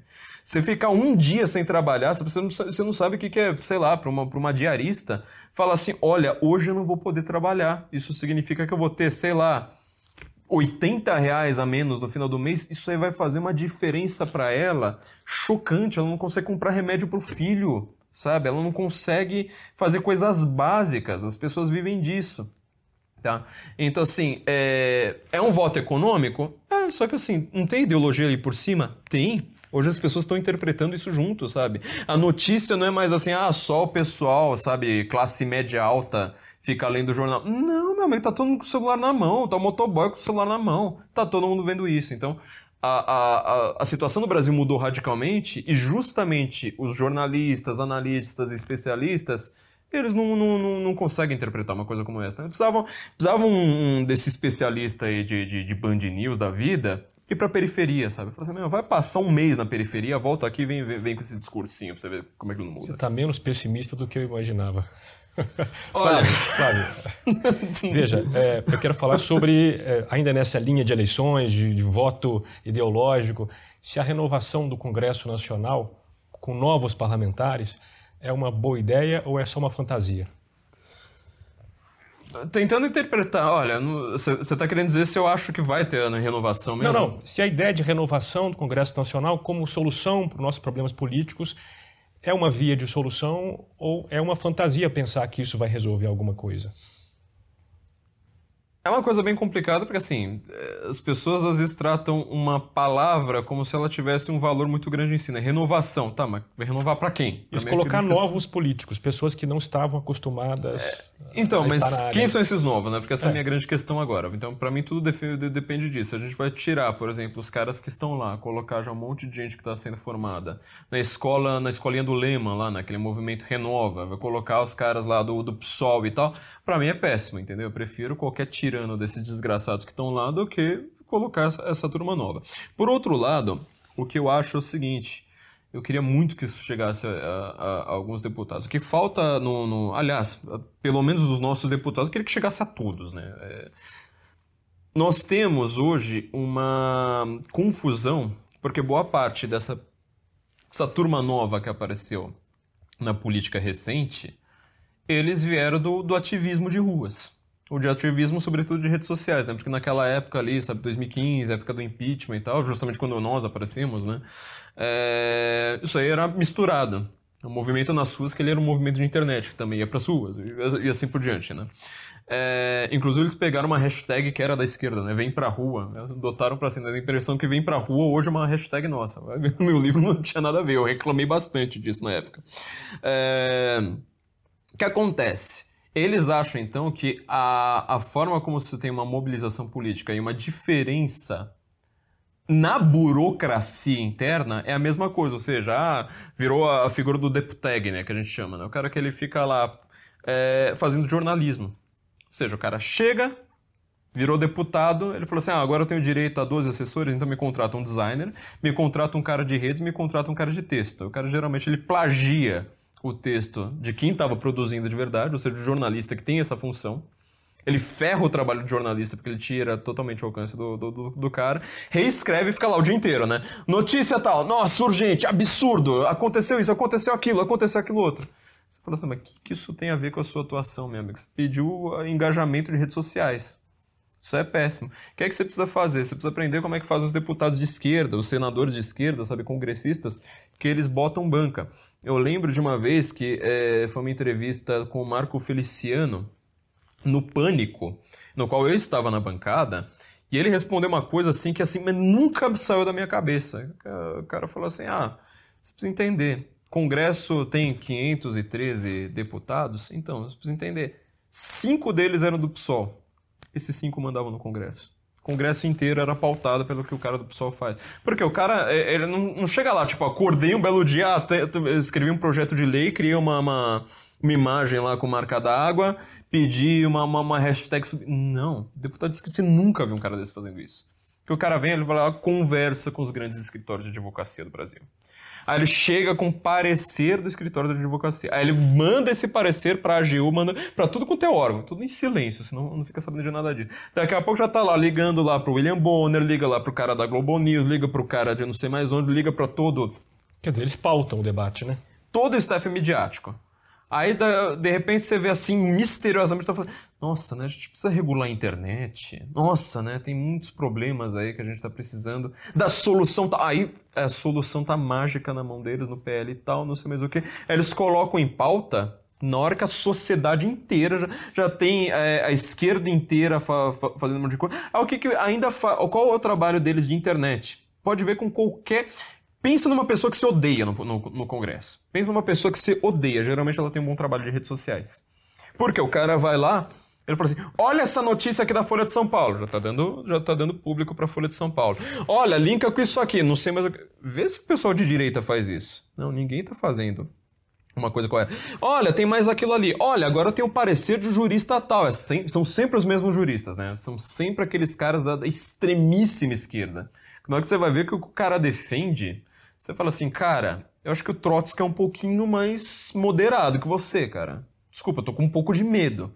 Eu vejo esses caras assim que falam todo, né? Terninho, engalanado, nossa, porque eu falo aqui com uma voz calma, falando, ah, é porque a democracia, precisamos de. Eu tenho medo dessas pessoas. Vai ver o que, que essas pessoas escrevem entre si, vai ver o que elas falam nos jantarzinhos dela. Vai ver qual é a ideologia dessas pessoas.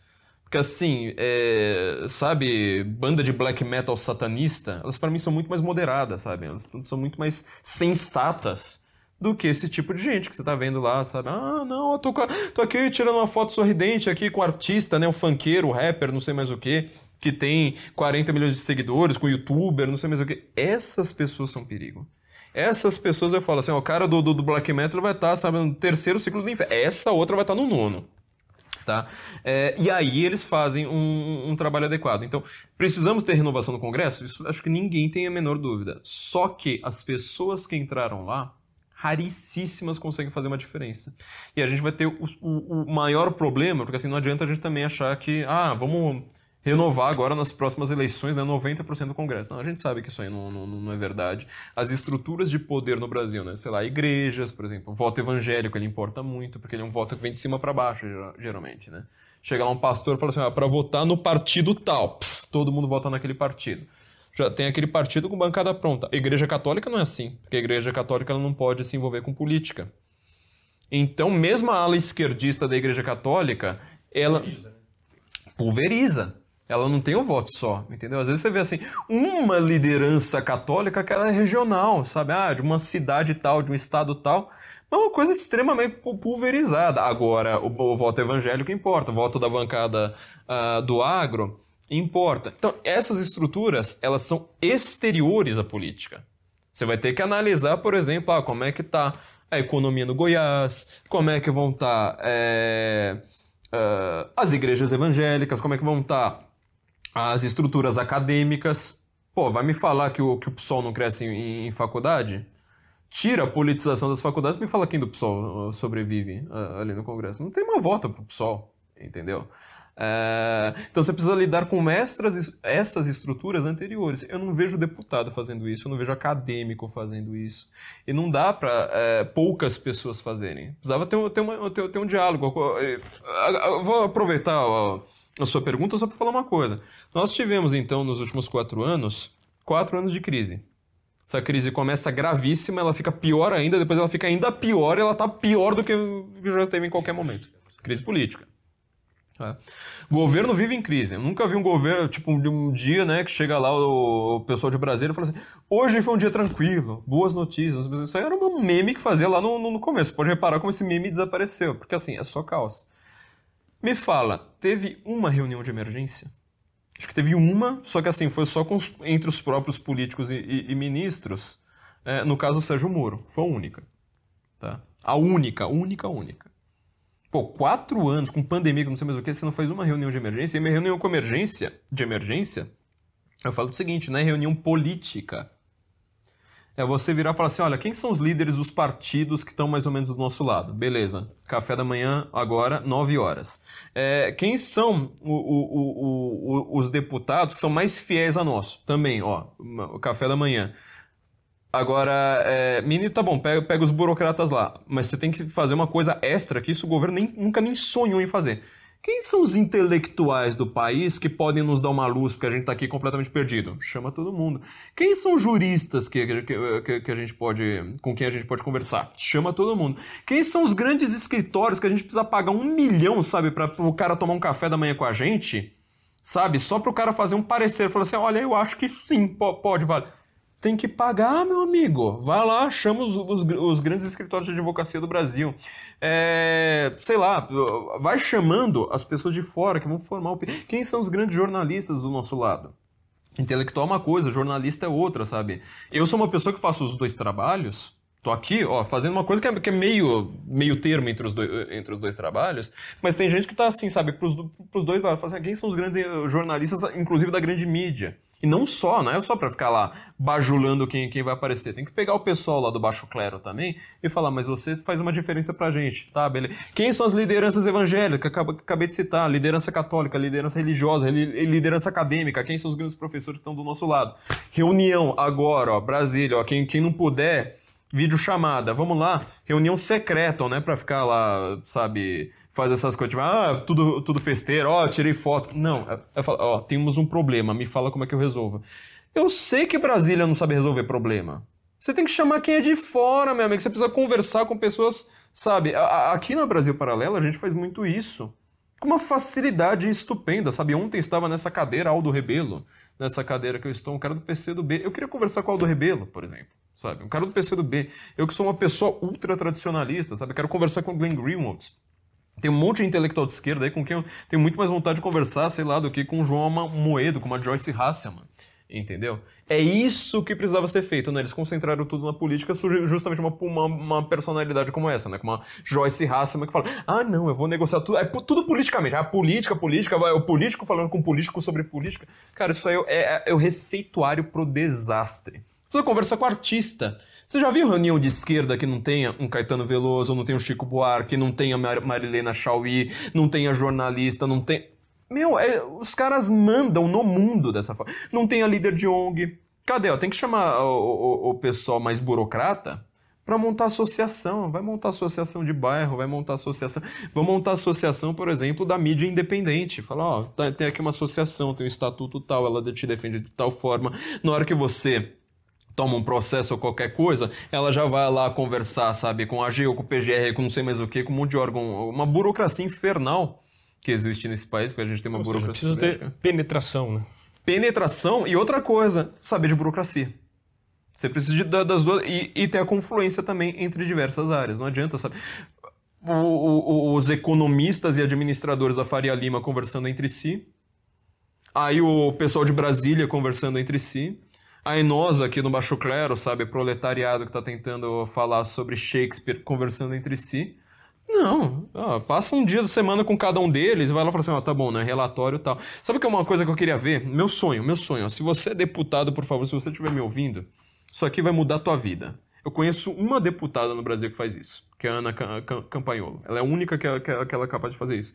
Mas ao final do dia, na hora que o cara vai lá posta foto, né, para redes sociais e tal, do que ele tá fazendo no, no, no, dia, eu quero que ele fale assim, ó, isso aqui é o livro que eu tô lendo, isso aqui é meu caderno de anotações sobre o livro que eu tô lendo. Boa noite, eu não tive tempo de, de ir em jantarzinho de gala nenhum. Na hora que você começar a ter uma coisa como essa, aí eu falo, ó, agora o Brasil vai para frente. Mas enquanto isso, vocês são. Porque vocês são pautados pelos outros. Enquanto vocês não leem livro, não dão uma estudada, sabe? Pô, meu deputado, eu sei que o cara trabalha pra caramba, chega. Eu, eu... Uma vez eu fui para Brasília, eu vi como é que eu.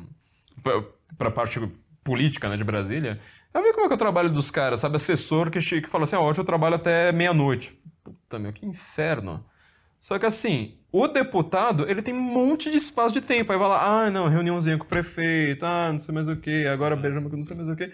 Cara, pelo amor de Deus, me faça a diferença, sabe? Você tá conversando com juristas, você tá conversando com é, com gente que tenha ideias de projeto de lei, está conversando com jornalista, está conversando com não sei mais o que. Não, o que eu estou pedindo, ó, é, é, os caras acham que a gente fica pedindo dinheiro para político. Não, eu quero uma coisa bem mais cara do que dinheiro. Dinheiro é dinheiro é trabalho, meu amigo. Só que tem uma coisa que eu não consigo fazer sem político: conversa. Eu quero que o político me ouça. Isso aqui é muito mais caro do que dinheiro. Tá? Eu quero tempo do político. Ó, me dá meia hora com você.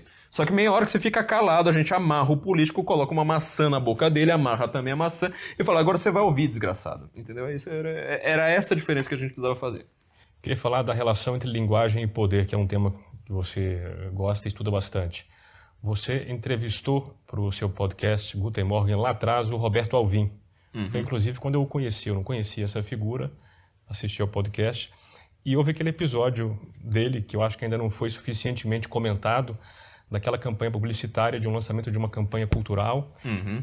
aquela estética supostamente nazista ou nazista de algum modo e que o levou a sair da Secretaria de Cultura. Como é que você avalia aquele episódio? Aquilo ali foi muito simples, na verdade. Eu acho que é a interpretação que é, tá muito próxima do que todo mundo falou, mas ela tem um detalhe, né? O, o Alvin ele estava muito animado com a ideia de entrar para a Secretaria, acho que é Secretaria de Cultura. De Cultura. Não? Secretaria de Cultura, acho que é esse o nome. Eu sempre me confundo o nome, o que é Secretaria, o que é ele Ministério. Ele já estava na Secretaria de Cultura, não? Acho que ele tinha entrado há pouco tempo é, também, né? Ele não tinha entrado há muito tempo. E aí, ele estava bastante animado com a ideia de falar assim, olha, eu fui cancelado pelos diretores de teatro do Brasil, agora eu vou ser chefe dos diretores.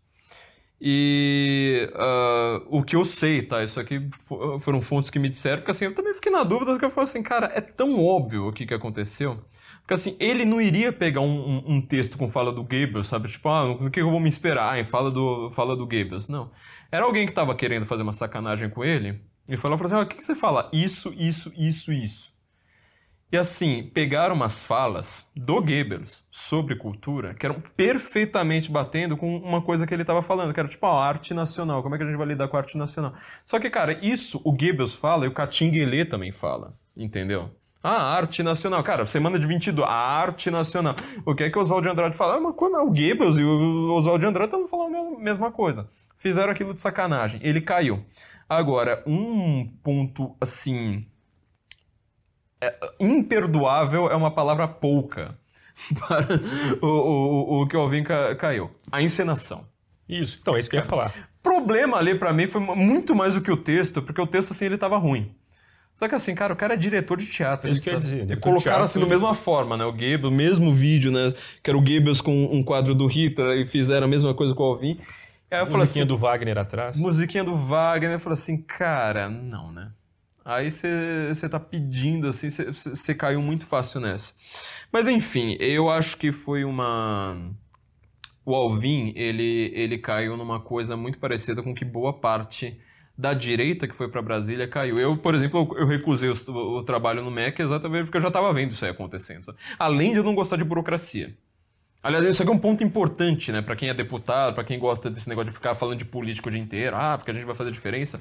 Cara, política não é Word, política é Excel. Eu sou uma pessoa boa de Word, metáfora que eu faço o tempo todo. Sou uma pessoa de fazer texto. Agora, você quer que eu trabalhe no Ministério da, da, da, da, da Educação? Pô, o Ministério da Educação não é você filosofar sobre educação. Você pegar uma planilha de dados, sabe? Tipo, mil páginas de planilha de dados, falando, ó, a escola tal tá com problema tal, a escola não sei mais o que, isso aqui é o índice de alfabetização. Você acha que eu entendo disso? Se eu fosse político, eu seria um péssimo político. Seria uma desgraça. Entendeu? Porque eu não entendo desse negócio. Meu trabalho é isso aqui. Aí ah, eu sou excelente. Por isso que eu falei que eu quero de política é ouvido. Tá? É... E o, ouvir foi uma, foi uma dessas. Ele caiu no, no, numa numa, uh, numa auto-armadilha, que é a seguinte, fala assim, olha, eu sou um grande diretor de teatro. Ele é um dos maiores diretores de teatro do Brasil, se não o maior. Tá? Não, tem, não tem a menor dúvida em relação a isso. Inclusive, ele tinha fama de ser chato, né? Falar assim, não, o cara queria encenar mais tantas vezes até ficar tão perfeito. Ele tinha essa fama. Eu já vi peças com a, a, a esposa dele, a melhor interpretação de Medea que eu já vi na minha vida. Nenhum filme gringo chegou aos pés né, da, da, da, da, Juliana Galdino inter, interpretando Medeia. É, assim, é impressionante o que ele é capaz de fazer. Agora, é, adianta você ser o maior inter, diretor de teatro e você lidar com todos os teatros do Brasil? Não, porque ali você não está dirigindo os diretores. Você está pegando uma de planilha falando, ó, o dinheiro vai para qual? Ah, tá bom, agora tem um projeto... Isso aí é uma mudança é, é, de baixo para cima, entendeu? É outra função, né? É outra habilidade. Exato. Quer dizer, você está ali, na verdade, como um assinador, né? Fala assim, ah, tá bom, assina esse projeto, tá bom, essa, essa grana aqui vai, vai para tal coisa. Eu conheço gente que trabalhou nesse, nesse tipo de coisa, é, tanto em níveis grandes, como em níveis, assim, sabe, de prefeitura. Ah, prefeitura tal, não sei mais o que, sabe? Parece, sei lá, falou assim, ó, Gilberto Gil quer não sei quanto de cachê pro, pro, pro, pro um show tal. Vai lá, assina. Ah, tipo, história que eu, eu, conheço, tá? Ah, o Gilberto Gil quer se hospedar no, no hotel mais caro da cidade. Vai lá, tipo, ó, não, negamos. Chega lá o Gilberto Gil na cidade e fala assim, ó, então, né, tô indo lá pro hotel. Hum, não tem vaga, você vai ficar no outro hotel. Eu, Gilberto Gil, pincha lá pro hotel, a pessoa que assinou o negócio teve que pagar. Tipo, descontado do salário, sabe, de quase de estagiário passar seis meses lá pagando pagando de, de diária. Então, assim, é, é, é, um, é um. Você não está lidando com arte, você não está sendo artista. Então, o Alvin é um artista que ele caiu no, no, problema da burocracia. Outra, outra pessoa que sofreu esse problema foi o, o, o Vélez, Ricardo Vélez Rodrigues. Ele, assim, ele foi uma pessoa que eu tinha, que eu tinha muita esperança porque o, o, os livros do Vélez, ninguém conhecia o Vélez. Eu sabia, porque eu, tu, tu, sabe, tô no, tô no meio, sabe, de, de, de leitura. Cara, os livros do Vélez, assim, eles só perdem a interpretação do Brasil pro Gilberto Freire. Só. Só. Ele tá acima, para mim, de um, de um, é, de um Sérgio Buarque, tá? Ele é um colombiano. Ele, ele sabe dos problemas do Brasil de uma forma que eu não sei. Ele começava a explicar uns negócios. Eu falei, caramba, meu, como é que eu vivo nesse país? Eu não, eu não, eu não sei. Só que era um cara velhinho, entendeu? E também tem esse problema, intelectual, sabe? Ele, eu seria um cara igual o velho, sabe? Chega lá, intelectual, ah, precisa disso, precisa daquilo, não sei mais o que, chega lá um monte de burocrata lá, um monte pois de... é, nesse ponto o professor Olavo tinha, nesse e em tantos outros, tinha razão Exato. em dizer que ele jamais seria ministro porque ele não tem a menor habilidade para lidar com Brasília, né? Não dá, isso é uma coisa para burocratas, é uma coisa para contador, por exemplo. Você tem que entender de contabilidade, você tem que entender de administração, você tem que entender de, é, de direito, olhar lá para o pro projeto, começar a falar assim, meu, precisa achar algum, algum ponto aqui que aí sim eu consiga não, não, não, não assinar. De resto, mesmo, Brasília, assim, é pra você pegar todo o dinheiro do pagador de imposto brasileiro, sobretudo dos pobres, colocar lá e falar assim, bom, agora vamos mandar, né, pra, pra, pra, rua, pra rua Netosfera, pros caras que, que chega lá com aquele projeto de educação, sabe? Ah, projeto de educação, você chega no, no você vai pegar a forma como eles apresentam o projeto, já numa apostila perfeita, sabe? É, toda colorida, 300 páginas, não sei mais o que. Não, o cara não vai ter o projeto aprovado. Pede lá, olha, eu preciso de, sei lá, 10 milhões por mês para esse projeto. Canetada, toma aí. Tirou do dinheiro lá da, da, da tia Neide lá, que, que, que, não consegue comprar tomate pro, pro, pro, pros filhos, mandou para esses caras, esses caras deitaram e, e rolaram. Então, é, é assim que funciona Brasília. Flávio, você disse no artigo recente seu que o que incomodava de fato as pessoas no professor Olavo de Carvalho é o fato de que ele mudou a posição no cânone filosófico. O que você quis dizer com isso? Do Brasil. Porque o Brasil, ele não é interpretado como um grande país da filosofia. Você pensa na França, você pensa na Alemanha, sobretudo, né? você pensa um pouco na Inglaterra. Por exemplo, quer, quer, quer exemplo muito claro? Você consegue pensar nos Estados Unidos como um país com grande filosofia? É um país com uma economia pujante, mas assim, você não pensa exatamente nele. Não é a nota característica que é. tem a cabeça, né? Exato, não é a nota característica, apesar de que boa parte dos filósofos da esquerda de hoje são americanos, né? Judith Butler com a questão de ideologia de gênero, Noam Chomsky com a interpretação mais é, é, refazendo o comunismo, assim por diante. Bom, então o Brasil ele não era entendido no mundo como um país filosófico. Vamos voltar àquela sua primeira pergunta, né? como é que tá essas pessoas que estão, como é que estão essas pessoas que estão mudando uh, o imaginário do Brasil, que, querendo resgate. O professor Olavo, ele tem uma vida, teve uma vida bem maluca. Ele é um filho curioso, né, daquela geração de 68, sabe? Viveu tudo aquele negócio, viveu o comunismo. Aí foi se envolver com, eh, com, com, com as seitas esotéricas e as, as pessoas hoje interpretam ele. Falam assim, ah, o Olavo foi astrólogo. Cara, o Olavo foi muito mais que astrólogo.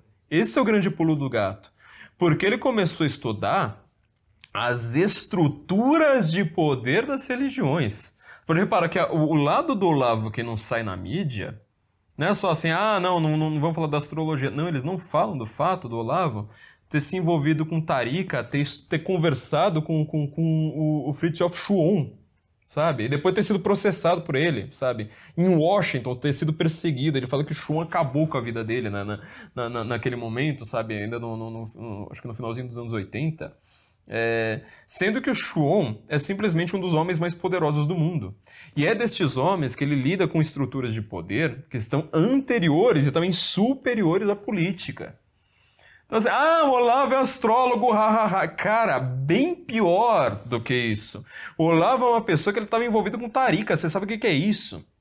Ele foi lá ver como é que era, ele foi lá, sabe, passar um tempo como muçulmano lá com os caras, conversar com o Sufi, escrever o livro para pro, pro governo da Arábia Saudita, foi, foi elogiado pelo governo da Arábia Saudita. A, a, aula que ele dá sobre filosofia islâmica é uma das coisas mais impressionantes que eu já vi na minha vida porque ele fala de filosofia árabe, né? Porque tem alguns não, não islâmicos também. Porque é, eu fui ver aquela, aquela aula como uma curiosidade, falando, ah, agora que porra, né? Vou ter que estudar. Você para. No meio da aula você já quer voltar pro começo e fala assim, gente, isso aqui é muito profundo. Isso aqui tem uma. Olha, eu preciso estudar esses caras também. Olha, esse aqui, viu, eu vou. E, e ele é, se envolvendo com tudo isso, tá? É, ele tem uma interpretação do mundo que ela não é filtrada pela academia. E aí tem um segundo detalhe importante nessa história, porque assim, ele como ele nunca foi do rigor acadêmico, é, ele, ele, mesmo comenta, né? Sabe como é que ele lia bastante? Porque ele trabalhava em sebo. E cara, eu já conversei com dois donos de sebo. Vou te falar, acho que eram as duas pessoas mais cultas que eu já vi na minha vida. Era difícil pensar num professor meu que fosse tão culto quanto os caras. Porque os caras, eles pegam todos os livros do mundo e a vida dos caras fica lendo, sabe? Tipo, ah, atende alguém, ah, tá bom, beleza, tchau, continua lendo. Não precisa ter produção acadêmica, não precisa ficar dando aula, não precisa... Não, a vida dos caras era ler. O Olavo teve exatamente uma, uma, um, um momento da vida dele parecido. O que, que aconteceu? Ele acabou conhecendo muitos, mas assim, não são poucos, muitos autores que o pessoal não lê. Então ele muito antes dessa época de Kindle, sabe, de você buscar no, no estante virtual, ou sei lá, num, num, num, desses negócios, né? Tipo, ah, eu quero autor tal, pronto, em 5 segundos está na sua mão. Não, ele conhecia uns autores que assim ninguém nunca tinha ouvido falar. E esses autores, eles tinham uma interpretação do mundo, mas muito mais ampla. Um caso muito claro, né? apesar de ele não ter sido o primeiro a, a falar dele no Brasil, ele foi o primeiro a falar com, com o substrato do Brasil, que é o Eric Fögelin. O Eric Fögelin talvez tenha sido um dos no máximo três homens mais inteligentes do, do século XX. Ele é aquele cara assim que ele fala assim, olha, eu estou querendo estudar a relação dos, do povo israelita com os sumérios aqui nessa passagem do, do Antigo Testamento, o hebraico não é mais suficiente. Eu vou ter que parar um pouquinho, eu vou estudar sumério por uns três meses, ele volta. E, Era um cara desse jeito. Entendeu? Fez isso com não sei quantas coisas. Na vida ele era praticamente o Google dos anos 50. E o Olavo vai lá fazer uma interpretação do Brasil. Ele tem até um, um artigo muito engraçado, né? Que não, não é filosófico, é um artigo mais só de zoeira, né? Comparando o Lula com o Eric Fögelin. Cara, você se mata de rir. Uh... E aí, ele cria uma filosofia com referências a isso. Se tem uma coisa que a esquerda odeia no Olavo, não é ele ser astrólogo. Isso é uma piadinha que eles fazem entre si justamente porque eles não entendem, né? Tipo, ó, oh, o cara foi bem maior do que isso. É o cabedal de referências. Assim, se você pega um cara que ele estudou o, o, o Olavo a fundo, ele não estudou só o Olavo. O Olavo não é aquele cara fechado em si, pra, oh, não, vou ensinar aqui para vocês a, a minha filosofia. Não, ele tá lá o tempo todo falando assim, ó, oh, vocês precisam ler gente de esquerda, viu? Ó, vocês estão lendo Marx? Não estão lendo Marx. Vocês estão lendo Gramsci? Não estão lendo Gramsci. Caramba, hein? E a escola de Frankfurt? Como é que tá o Adorno aí, dialética negativa? Ele cobra isso. Ele cobrava isso o tempo todo. Vai ver se um cara de esquerda, um professorzinho de esquerda, fala assim: então, né, vocês terminaram de ler o Bernard Lonergan? Vocês leram Eric Van Kuhnert Ledinho ali de cabo a rabo? Não. O cara de esquerda nunca vai fazer uma coisa como essa, senão ele perde o aluno. Agora o Olavo fazia isso, não contente em fazer, não contente em cobrar, ele interpretava o mundo à luz de outros filósofos. Ele pega os neotomistas, aí pega, sei lá, um Hans Urs von Balthasar, aí pega um Eric Fögelin, aí mistura com, sei lá, é, com Javier Zubiri, sabe? Cara, na hora que você vai ver, você não consegue estudar o Olavo sozinho. É impossível. Você tem que estudar o Olavo em confluência com uma constelação de outros filósofos, de outros pensadores, escritores. Sabe? Olha, por exemplo, a relação do, do, do Olavo com o Jorge Bernanou. Sabe? Um dos maiores escritores do século XX morou no Brasil. Lá em Minas. Morou em Minas. No norte né? de Minas. Norte de Minas. Ninguém sabe quem que é. Entendeu? Um dos maiores escritores do século XX. É... Então ele muda a nossa posição no cânone. Então, você conversar com uma pessoa que estudou mais ou menos o Olavo a fundo, você vai ter que saber, por exemplo, né, o que, que a pessoa quer dizer com gnóstico, sabe? A terminologia do Fögelin. Você vai ter que interpretar, por exemplo, por que, que é, a, a, apreensão a, é mais importante do que a intelecção como ele, como ele faz a interpretação do, do, do mundo, é, que ele pega do Javier Zubiri, né, uma crítica ao Heidegger, e fala, olha, então, nessa, essa primeira apreensão ela, ela é mais importante é, do que uma intelecção posterior. Por que isso? Por que, que ele desenvolve uma filosofia para tentar depurar a linguagem, para a gente estar tá sempre li, lidando com essa, uh, com, com, essa apreensão primeiro? Ele mistura com o insight do, do, do, do, do Lonergan, ele faz uma conferência com o René Girard. Você fala, cara... É, ele não foi muito sistêmico, não. Ele era doidão e gostava disso, sabe? Se orgulhava de, de, de sabe? Não precisava ficar sistematizando tudo. Mas ele nos colocou em outro patamar. Flávio, queria falar um pouco. Você já mencionou o Glenn Greenwald. Ele recebeu mensagens hackeadas há, um tempo atrás, dois anos atrás, dois anos e meio atrás, alguma coisa assim, e as publicou gota a gota no The Intercept, o que acabou, numa certa interpretação, levando à, à reação contra a Lava Jato que temos hoje. A pergunta que eu te faço é: levando em conta que ele estivesse disposto realmente a assumir, a receber as sanções criminais, eventualmente por eventual crime né, nisso que ele fez, supostamente, eticamente era razoável esperar que ele não publicasse essas, esses diálogos? Era. Era. Por quê? Acho isso para mim um erro do, do, do, do Glenn, assim, que para mim é também imperdoável, sabe? Porque a. Isso aí a gente. É muito simples. Você não, não, não pega uma mensagem roubada e publica. Ponto. Agora, é, além disso, para complicar, né? Porque o argumento dele é assim: ah, mas aí é, o Lula estava sendo punido injustamente, então se você obtém uma prova de uma maneira ilícita, mas que seja para inocentar uma pessoa, então isso aí é válido. Isso aí foi uma interpretação que o pessoal lá do Intercept, né, que recebe mercadoria roubada e transmite para frente, inventou da cabeça deles. Eu já vi, eu já vi é, entrevista com, com um jurista de esquerda conversando com eles, falando assim, não, isso aí é, isso é invenção de vocês. Vocês inventaram essa desculpa aí e aceitaram. Porque no Brasil aceita-se tudo, né? Quando você tem poder, não importa o que está escrito. É exatamente isso que acontece no Brasil. Aceitaram. Agora, é... Mas o que ele estava ali fazendo, foi uma coisa contra o Moro, né? É... dizendo que o Moro tinha sido parcial, ou seja, que ele tinha conversado com Deltan Dallagnol, etc, etc.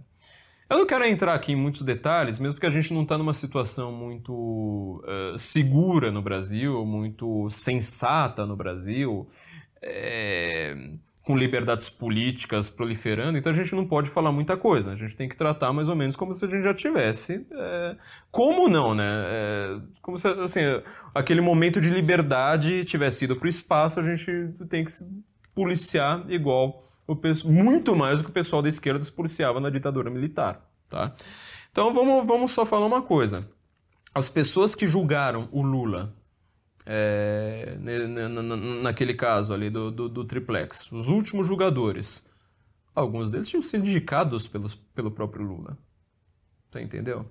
Então, assim, você tem uma estrutura de poder é, no Brasil, que você nunca parou para pensar, que você fala assim, ah, então, né, divisão de poder. Quem fala muito em divisão de poderes, eu sempre dou risada. Para mim é meu jeito de perceber que é um, um acadêmico do direito que ele nunca pensou muito na vida.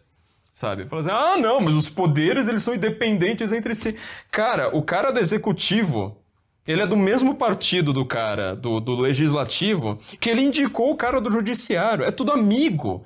Eles jantam junto todo santo dia. Qualquer monarquia é, mais é, concentradora de poder do, do, do século XIX tinha muito mais divisão de poderes entre os próprios ministros, porque assim, era cada um, é, ele é independente, ele não tinha partido, sabe, ele tinha que pensar por si. Então o cara lê um livro, ele pensa uma coisa, mas ele é ministro do, do, do, do, do rei. Sabe, ah, o outro leu tal outro. Vai ver história antes da Primeira Guerra Mundial, né? Eu falo isso pra tu, você vai ver assim como a divisão de poderes das monarquias, ela é infinitamente maior do que na democracia. Mas infinitamente, porque ela não é partidária. Ali a, a, a cachapa coloca ali duas visões, pronto, acabou. Bom, mas voltando. O Lula, então, ele foi julgado por gente que ele indicou. E essas pessoas que ele indicou o absolveram. Então, assim, eu não estou desculpando o Moro. Só que, assim, você vai reclamar do Moro, para mim, a, a, mensagem de tudo ali, aquele rebosteio que foi lá, tal da Vaza Jato, a mensagem que é, é realmente complicada é o momento que o Moro vira pro, pro, pro Deltan e fala: essa prova não é suficiente, essa prova tá fraca.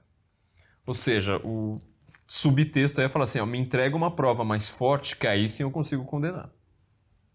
Tem dois pontos aí. Em primeiro lugar, o Moro, ele foi desonesto, só que até com sub, subfundo de, de, de honestidade, né? Falando, ó, cara, tem que seguir a lei. Por mais que eu queira punir o Lula, isso aqui é fraco, tá? Mas isso está no nível retórico, não no nível jurídico. Tá? No nível jurídico, aquilo ali foi é, é, errado e ponto. Tá? É, só que aí tá, tá o segundo ponto. O Moro e até o Dallagnol, que é uma pessoa assim que, ó, tá vendo, eu prefiro conversar com o Glenn Greenwood do que com, do, com, com o Dallagnol.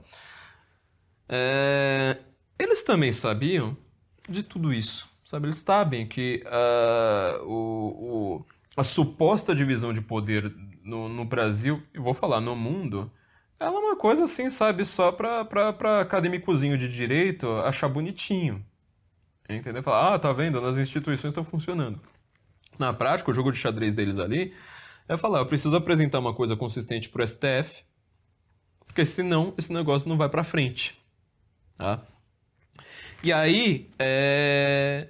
eles estão fazendo, de certa forma, uma versão micro, não é nem mini, é micro, é nano do próprio processo.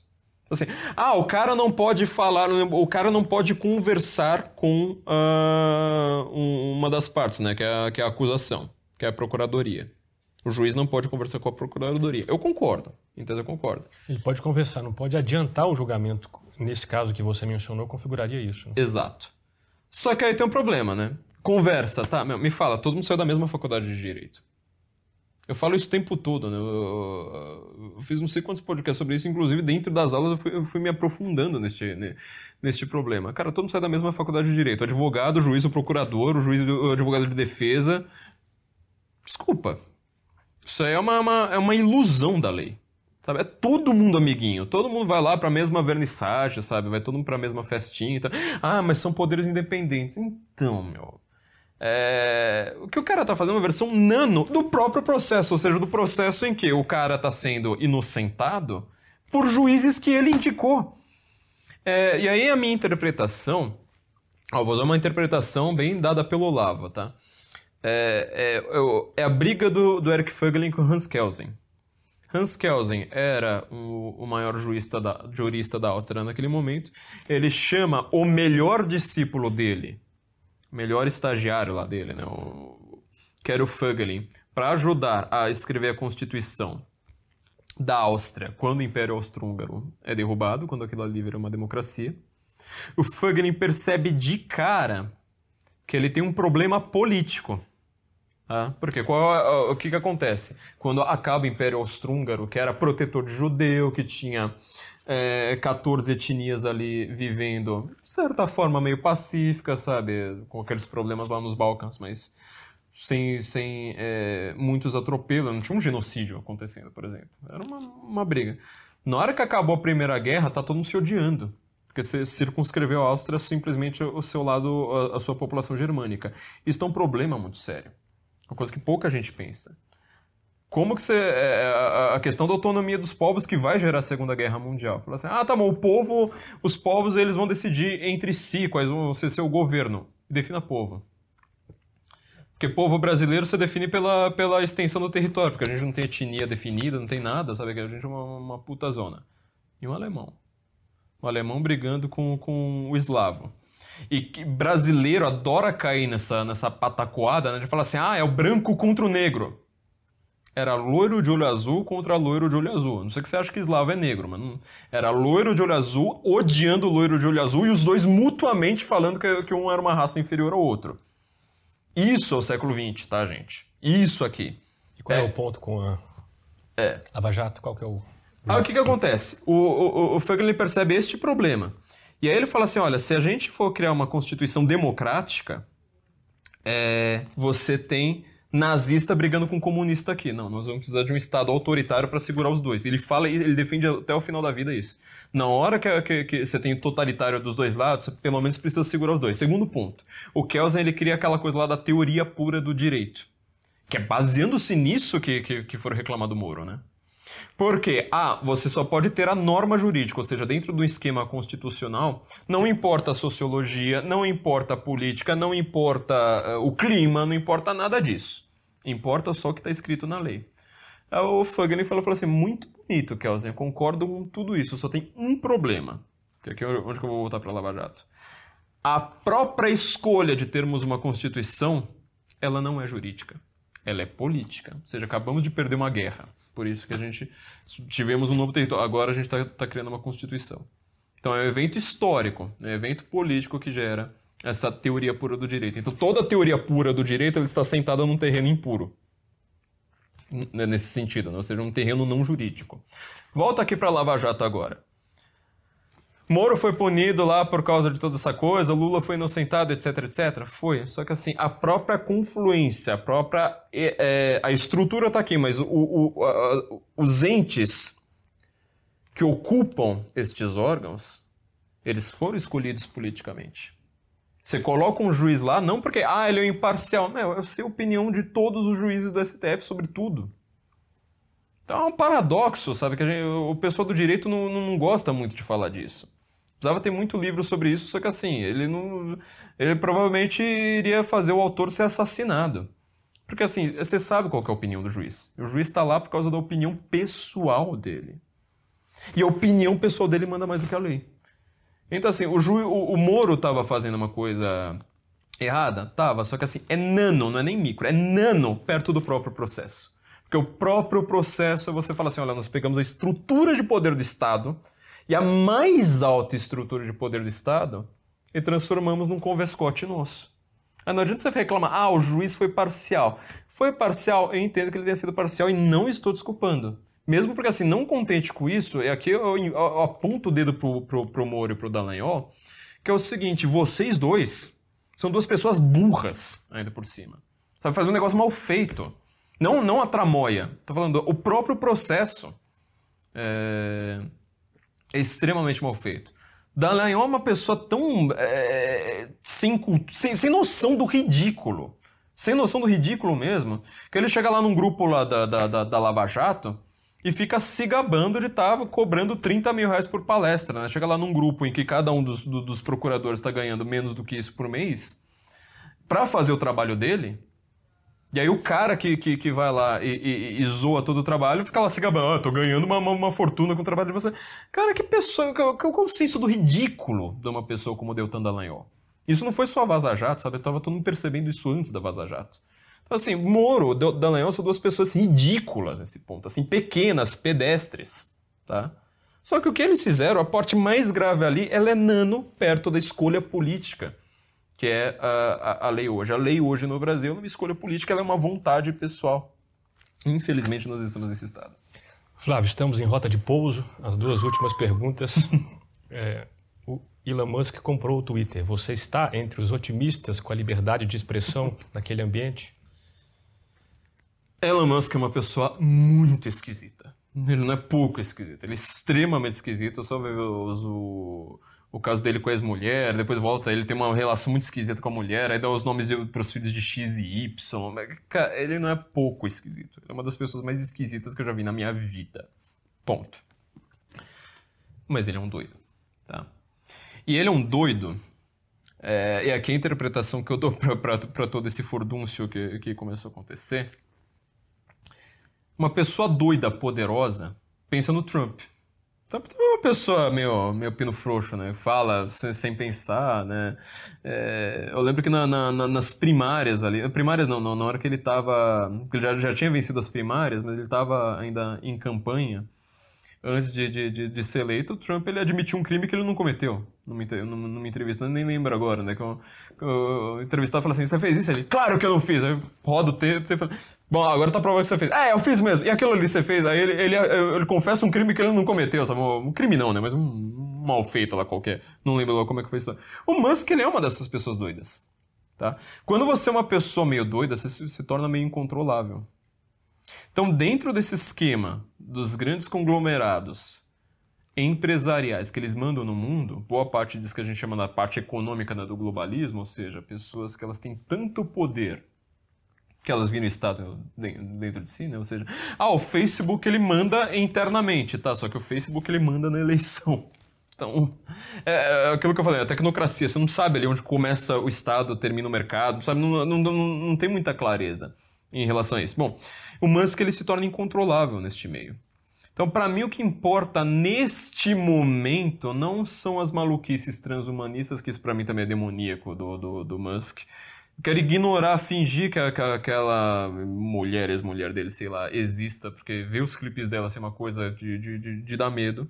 Porém, ele está ali pela liberdade de expressão. Se você está ali pela liberdade de expressão, querendo é, fazer o Twitter virar um lugar de liberdade de expressão, eu vou poder falar uma coisa da qual eu discordo do Musk. E ele falou isso abertamente. Não, eu quero que todos os meus críticos estejam aqui. Uau, que história é essa? Porque antigamente você falava lá, sei lá, qualquer coisa, sei lá, olha, é... nós já fomos punidos por um remédio que foi aprovado pela FDA, tá?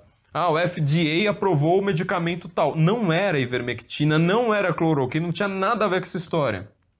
Aparece tirano tirano, ditador no Brasil, falando, ó, precisamos punir essa pessoa porque é uma negacionista provando, é, fazendo propaganda de medicamentos que a ciência provou que não, não funcionam. E o Estado brasileiro aceitou. Tá falando, mas que história é essa, meu amigo? FDA. A prova não tinha nada a ver, não era nem nimesulina, não lembro lá que raio que era, uma, uma, uma outra... Enfim, quer dizer, a liberdade de expressão, ela gera as outras liberdades. Acho que a liberdade política ela vai começar a crescer. Então, neste ponto, eu estou um pouquinho otimista. E a última, sobre arte e entretenimento, qual que é o seu Beatle preferido? Meu Beatle preferido é aquele momento em que você pode apertar o botão stop e colocar um CD do Metallica no lugar. Pois é, o que eu ia dizer, o que eu ia perguntar, na verdade, é uma brincadeira para você dizer rapidamente a diferença entre arte e entretenimento. Eu acho que a principal diferença é uma certa objetividade, porque é difícil você. Difícil não, eu acho que é impossível você observar uma, observar uma obra de arte sem perceber porque aquilo ali é artístico.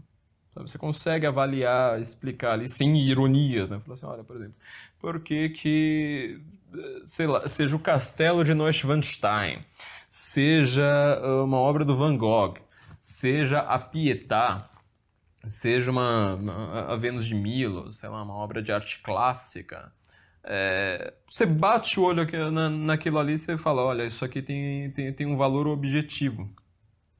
Mesmo que eu não consiga explicar. Eu sou uma pessoa que não consegue te explicar qual que é, sei lá, é, a graça, entre aspas, do concerto número 2 do Rachmaninoff. Eu não consigo te explicar, mas se eu ouvir aquilo e falar assim, para mim isso aqui é objetivamente bom. Enquanto que o entretenimento, ele não precisa ser necessariamente, não precisa necessariamente ter essa objetividade. Eu sou até hoje, sei lá, um punk rock da minha adolescência e me divirto, mas assim, aquilo ali não tem um valor objetivo, sabe? E o entretenimento, ele tem coisas objetivas dentro de si, mas assim, uma objetividade bem mais baixa, bem mais resto do chão, que você fala, olha, isso aqui é legal por causa disso. Mas se você não gostou também, não vai fazer diferença na sua vida. A Marte, ela já, é, já está num nível bem, mais, bem, bem superior. Flávio, muito obrigado pelo seu tempo. Muito obrigado, Bruno. Eu que agradeço. E a você que chegou até aqui, muito obrigado pela sua audiência nessa longa entrevista. Aguardo você no próximo Contraponto.